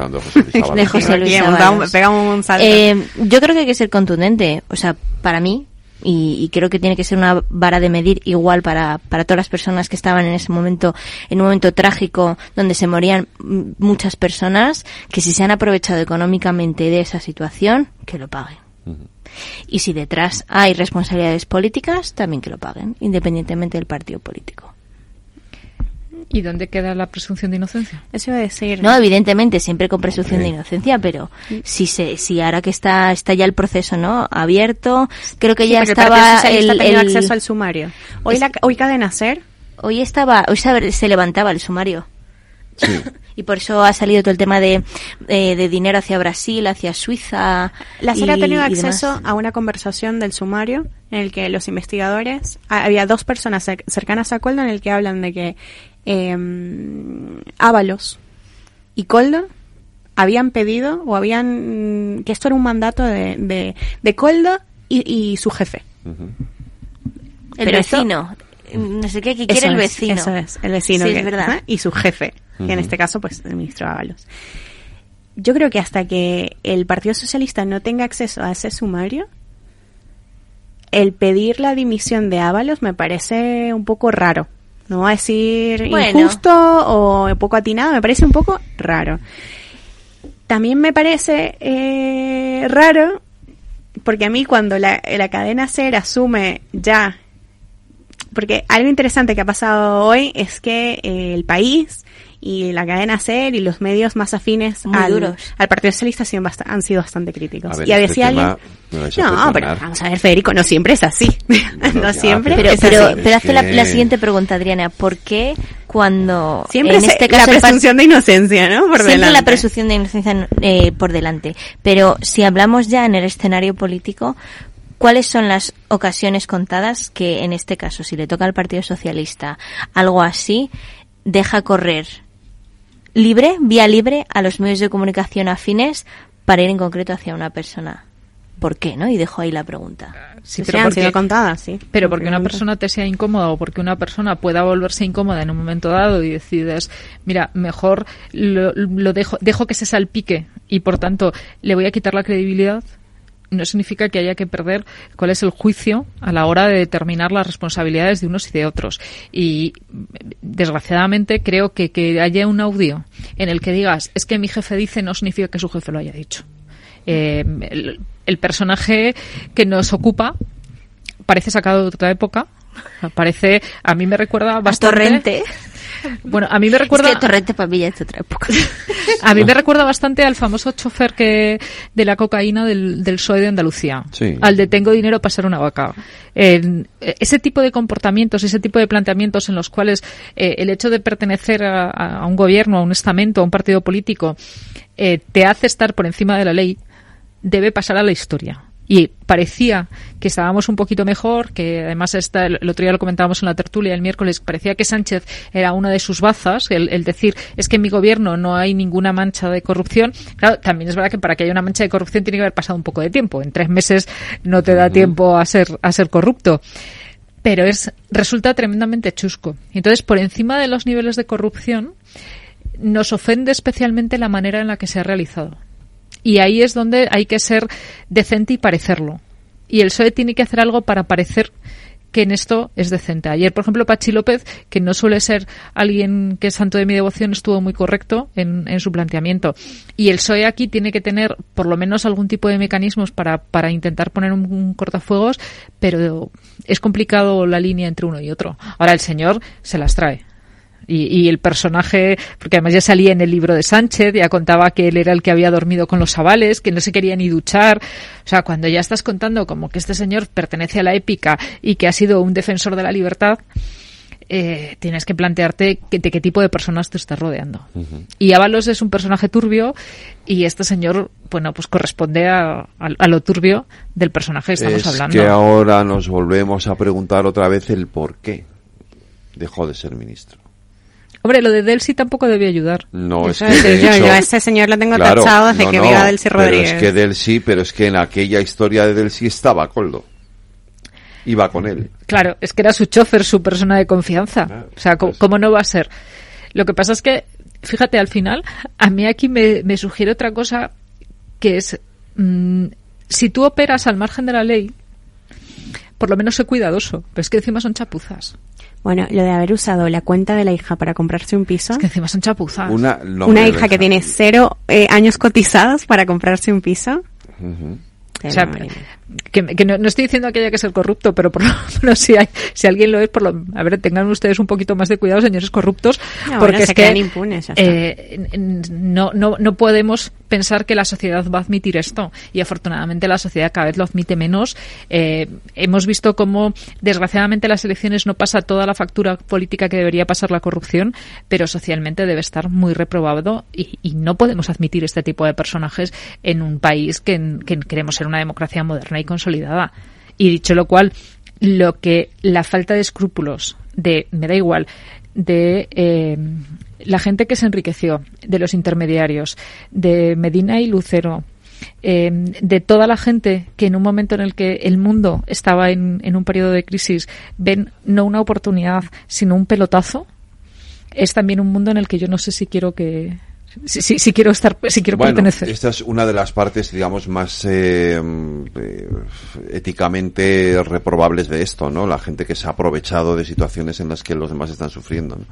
Y esta es una de ellas, evidentemente, ¿no? O sea, sin duda. Ahora, eh, yo vuelvo que- al tema, es decir, me, me parece que, que tiene, eh, o sea, evidentemente presunción de inocencia, todo lo que queráis, pero, pero creo que es una carga de profundidad, o sea, eh, esto va, le, le va a hacer sufrir al gobierno este asunto, ¿eh? O sea, me da a mí la sensación. Claro, yo lo que creo es que, eh, primero, si el gobierno quisiera cargarse a Ábalos, no se lo cargaba. Eso es así. El gobierno cuando el quiere gobierno está salir... esperando a que Ábalos se vaya. Bueno, por ejemplo, Primero. sí, sí, pero quiero No, decir. sea, que sea pero saldría en su decida. defensa y no ha salido en su defensa. Eso quiero decir. Bueno, pero eh, te- conocemos casos. Eh, segundo, el gobierno fue muy crítico con el hermano de Ayuso. ¿No? Cuando la supuesta, el tema de las mascarillas, que al final no quedó en nada, ¿no? Entiendo, o todavía Sí, sí. No, investigación. no, se archivó todo. No, no solo se archivó, sino que además, viendo las circunstancias, el hermano de Ayuso, que sí tenía una trayectoria dentro de la venta de material sanitario y que aplicó, bueno, pues lo que podemos considerar una cantidad razonable o una comisión razonable, porque eso también está más o menos tipificado y creo que un 800% respecto al coste eh, se considera una comisión abusiva. Y en el caso del hermano de Ayuso no estaríamos hablando de esas cantidades. Y en el caso de Ábalos, eh, cuando hablas de que esto es mucho más profundo, ¿no? Es, ¿dónde van a meter a Ábalos ahora? Porque yo creo que lo tendrán que colocar en algún sitio fuera de la política. Me- me- yo- vamos, es- en no- norma ¿A qué de embajada, lo gobierno. van a, a- a qué embajada lo van a mandar? Exacto. Exacto. Eh, pero para que no tire de la cuerda. A eso me refiero. Porque si esto es más profundo de lo que parece, Yo creo, o sea, no sé, quiero decir, es que... A que no se puede ir no con le puede- rencor, pero- Sí, pero ¿sabes? tampoco le puedes dar un premio, quiero decir... no eh, le vas a dar un premio. Hombre, una, una embajada... Bueno, una le embajada. tienes que dar una salida digna. La embajada de Chile que Pero le ofreció que- Montero no está Pero le mal. tienes que dar una salida digna. Una salida digna, ¿qué es? Una, es que esto no es... Eh, eh, uf, Vale, cuidado, eh, eh. que eso lo, es- lo- eso es- lo replanteamos una salida financieramente digna? Ábalos no va a fichar por acento, ¿sabes? obvio. Decir. Es- obvio. Si no, que le preguntemos a David. Le, le tiene- le tienes que dar una salida financieramente digna. ¿Tú crees? Es que, a ver, Desgracia- es que... Desgraciadamente, eh, en, la historia de los tiempos se ha demostrado que no hay nada mejor para tener a alguien callado que que esté, que, que entretenido. A eso me refiero. Porque, Es que yo porque no- con el, yo- porque con el, si, Porque no si- que si pasas solo hambre o si no tienes trabajo, eh, se te puede activar mucho más la memoria. Porque yo creo que alguien más sabía de que esto estaba pasando y de que este señor estaba A involucrado. ver, a eso del voy, Partido Socialista a que- y del Gobierno. A, que, a cuidado, a que tú habláis de una salida digna o financieramente digna y a lo mejor la salida es eh, es un banquillo, eh, cuidado. Entonces, eh, eh, aquí aquí el, el PSOE tiene un problema porque porque esto puede esto puede acabar esto puede, de hecho decir ha abierto una investigación y ha, y ha habido 20 detenidos y ahora eh, a, a- al tal Coldo se le ha puesto en libertad vigilada pero pero pero pero mm, el, el asunto no es eh, no es menor. Pero si, una- si pero- al final si al final todo eso todo esto llega a, a salpicar desde un punto de vista penal a- al propio Ábalos, lo de buscarle una salida digna o financieramente digna, eh, no creo que sea la mejor eso- de las opciones que tiene el Eh, Partido Socialista. Eso es muy, eso es muy complicado. O sea, cuando, cuando No. ya ni la propia UCO está hablando de que haya ningún tipo de vinculación, cuando eh, el, el sumario está muy desarrollado y se les, ha, se les ha puesto en libertad porque no hay peligro de destrucción de pruebas, si no estaría involucrado o hubiera sido llamado a declarar y no ha sido llamado ni ha tenido nada que ver. Eh, yo no creo que esto se vaya a convertir en una Gürtel. Y sobre todo yo no veo a Ábalos haciendo el papel eh, del tesorero del Partido Popular. No, es que no es, no es el mismo caso. Claro, o sea, yo, yo no yo no lo veo en ese en- yo no lo veo en ese punto. Yo lo veo en un punto en el que eh, podemos llegar a un acuerdo en el cual eh, yo salgo indemne y dejo que la responsabilidad penal, que en este caso quien la tiene es Coldo García, no nos olvidemos que eh, que Ábalos, insisto, no está ni siquiera imputado ni llamado a declarar. Puedes asumir esa responsabilidad para ahora darle una salida digna al Partido Socialista, pero el Partido Socialista va a tener que buscar una fórmula para recompensarle en este caso. Tampoco es el caso de Tito Berni, que era muchísimo más chusco y que le, ate- le- afectaba le afectaba directamente. O sea, perdona, pero el que el señor que se iba a las casas de Alterna era Tito Berni, Ya, no era el asesor sí, de sí, Tito. Berni. Y aquí estamos hablando de un asesor, de una persona de confianza. Entonces, em, eh, políticamente puede- puedes asumir responsabilidades, pero desde luego penal y judicialmente no tiene nada que ver. Mm, Bueno, por ahora no. ¿Tú crees que si la UCO hubiera podido, hu- hubiera tenido algo, no hubieran eh, abierto también la investigación hacia ahí? Han llamado al número 2 de Interior a declarar. Bueno, no será la primera vez que lo que se empieza, que, que una, una investigación empieza desde abajo y luego va subiendo hacia arriba. Claro. ¿Tienes una información que no, tenemos los no, demás? No, no, no, no, no, no, no, no, no, no tengo ninguna información, pero, pero, bueno, o sí, pero, pero, pero, uy. pero claro, quiero decir, que, que la sensación es que, esa, que han empezado, que es, es esa, es la de que, y además están empezando, tú hablabas antes de esas conversaciones que ha sacado hoy la, la cadena SER, cuando además desde los propios medios, y vuelvo un poco a lo que decís al principio, desde los propios medios más próximos al PSOE se está siendo absolutamente demoledor en este asunto, es porque hay algo, aquí hay algo más que por ahora no conocemos. O porque, o porque están poniendo el ventilador en el sentido contrario. Entonces pongo el ventilador para que no me entre el humo. O sea, voy a ver si lo paro en Ábalos y que Ábalos asuma la responsabilidad, porque si Ábalos dice yo no tengo nada que ver y se sigue y se sigue investigando, a lo mejor no es Ábalos el que está implicado. Porque está el gobierno balear, está Es que está Armengol, estaba Claro. el anterior presidente de Canarias, es que, es que hay, y, y tampoco están imputados.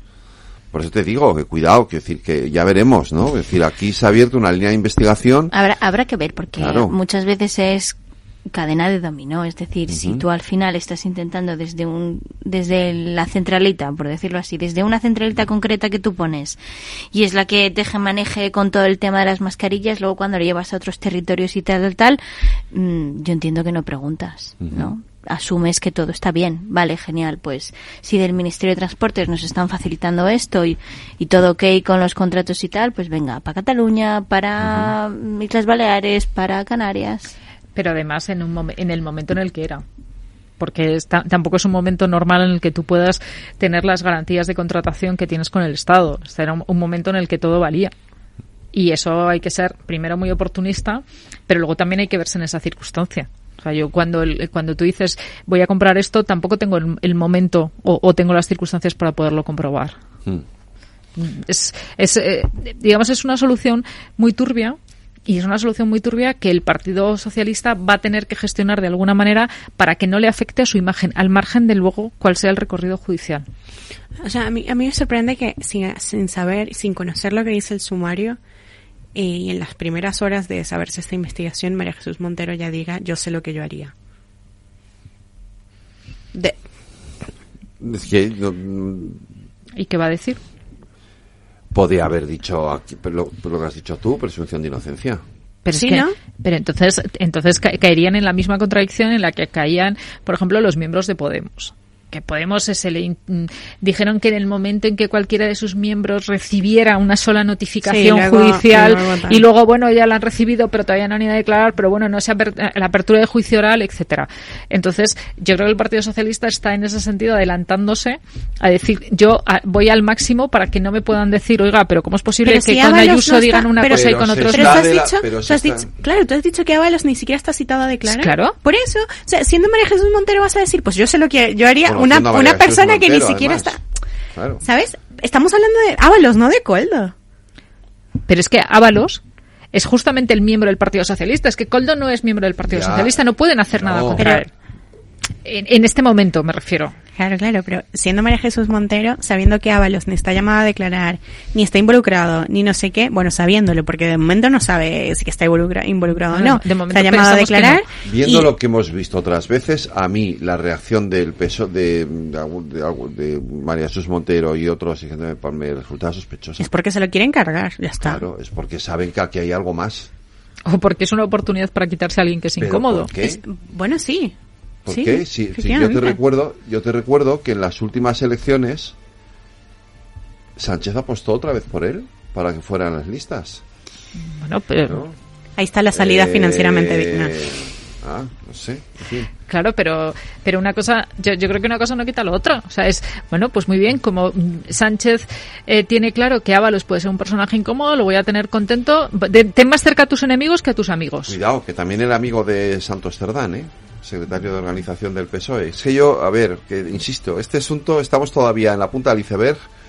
Habrá que esperar. Vamos a ver qué es lo que hay debajo Como del dice agua. Adriana, ¿eh? habrá que porque esperar debajo a del agua eh, puede haber mucho más iceberg. Pues perdona, pero entonces qué poco hemos aprendido. Ya, pues como siempre. María José poco. de Vega, Isa Martínez Rivas, Adrián Ochoa, gracias a las tres. Buenas Cuidaros. noches, Buen buen fin de Gracias, buen fin de semana. Bueno,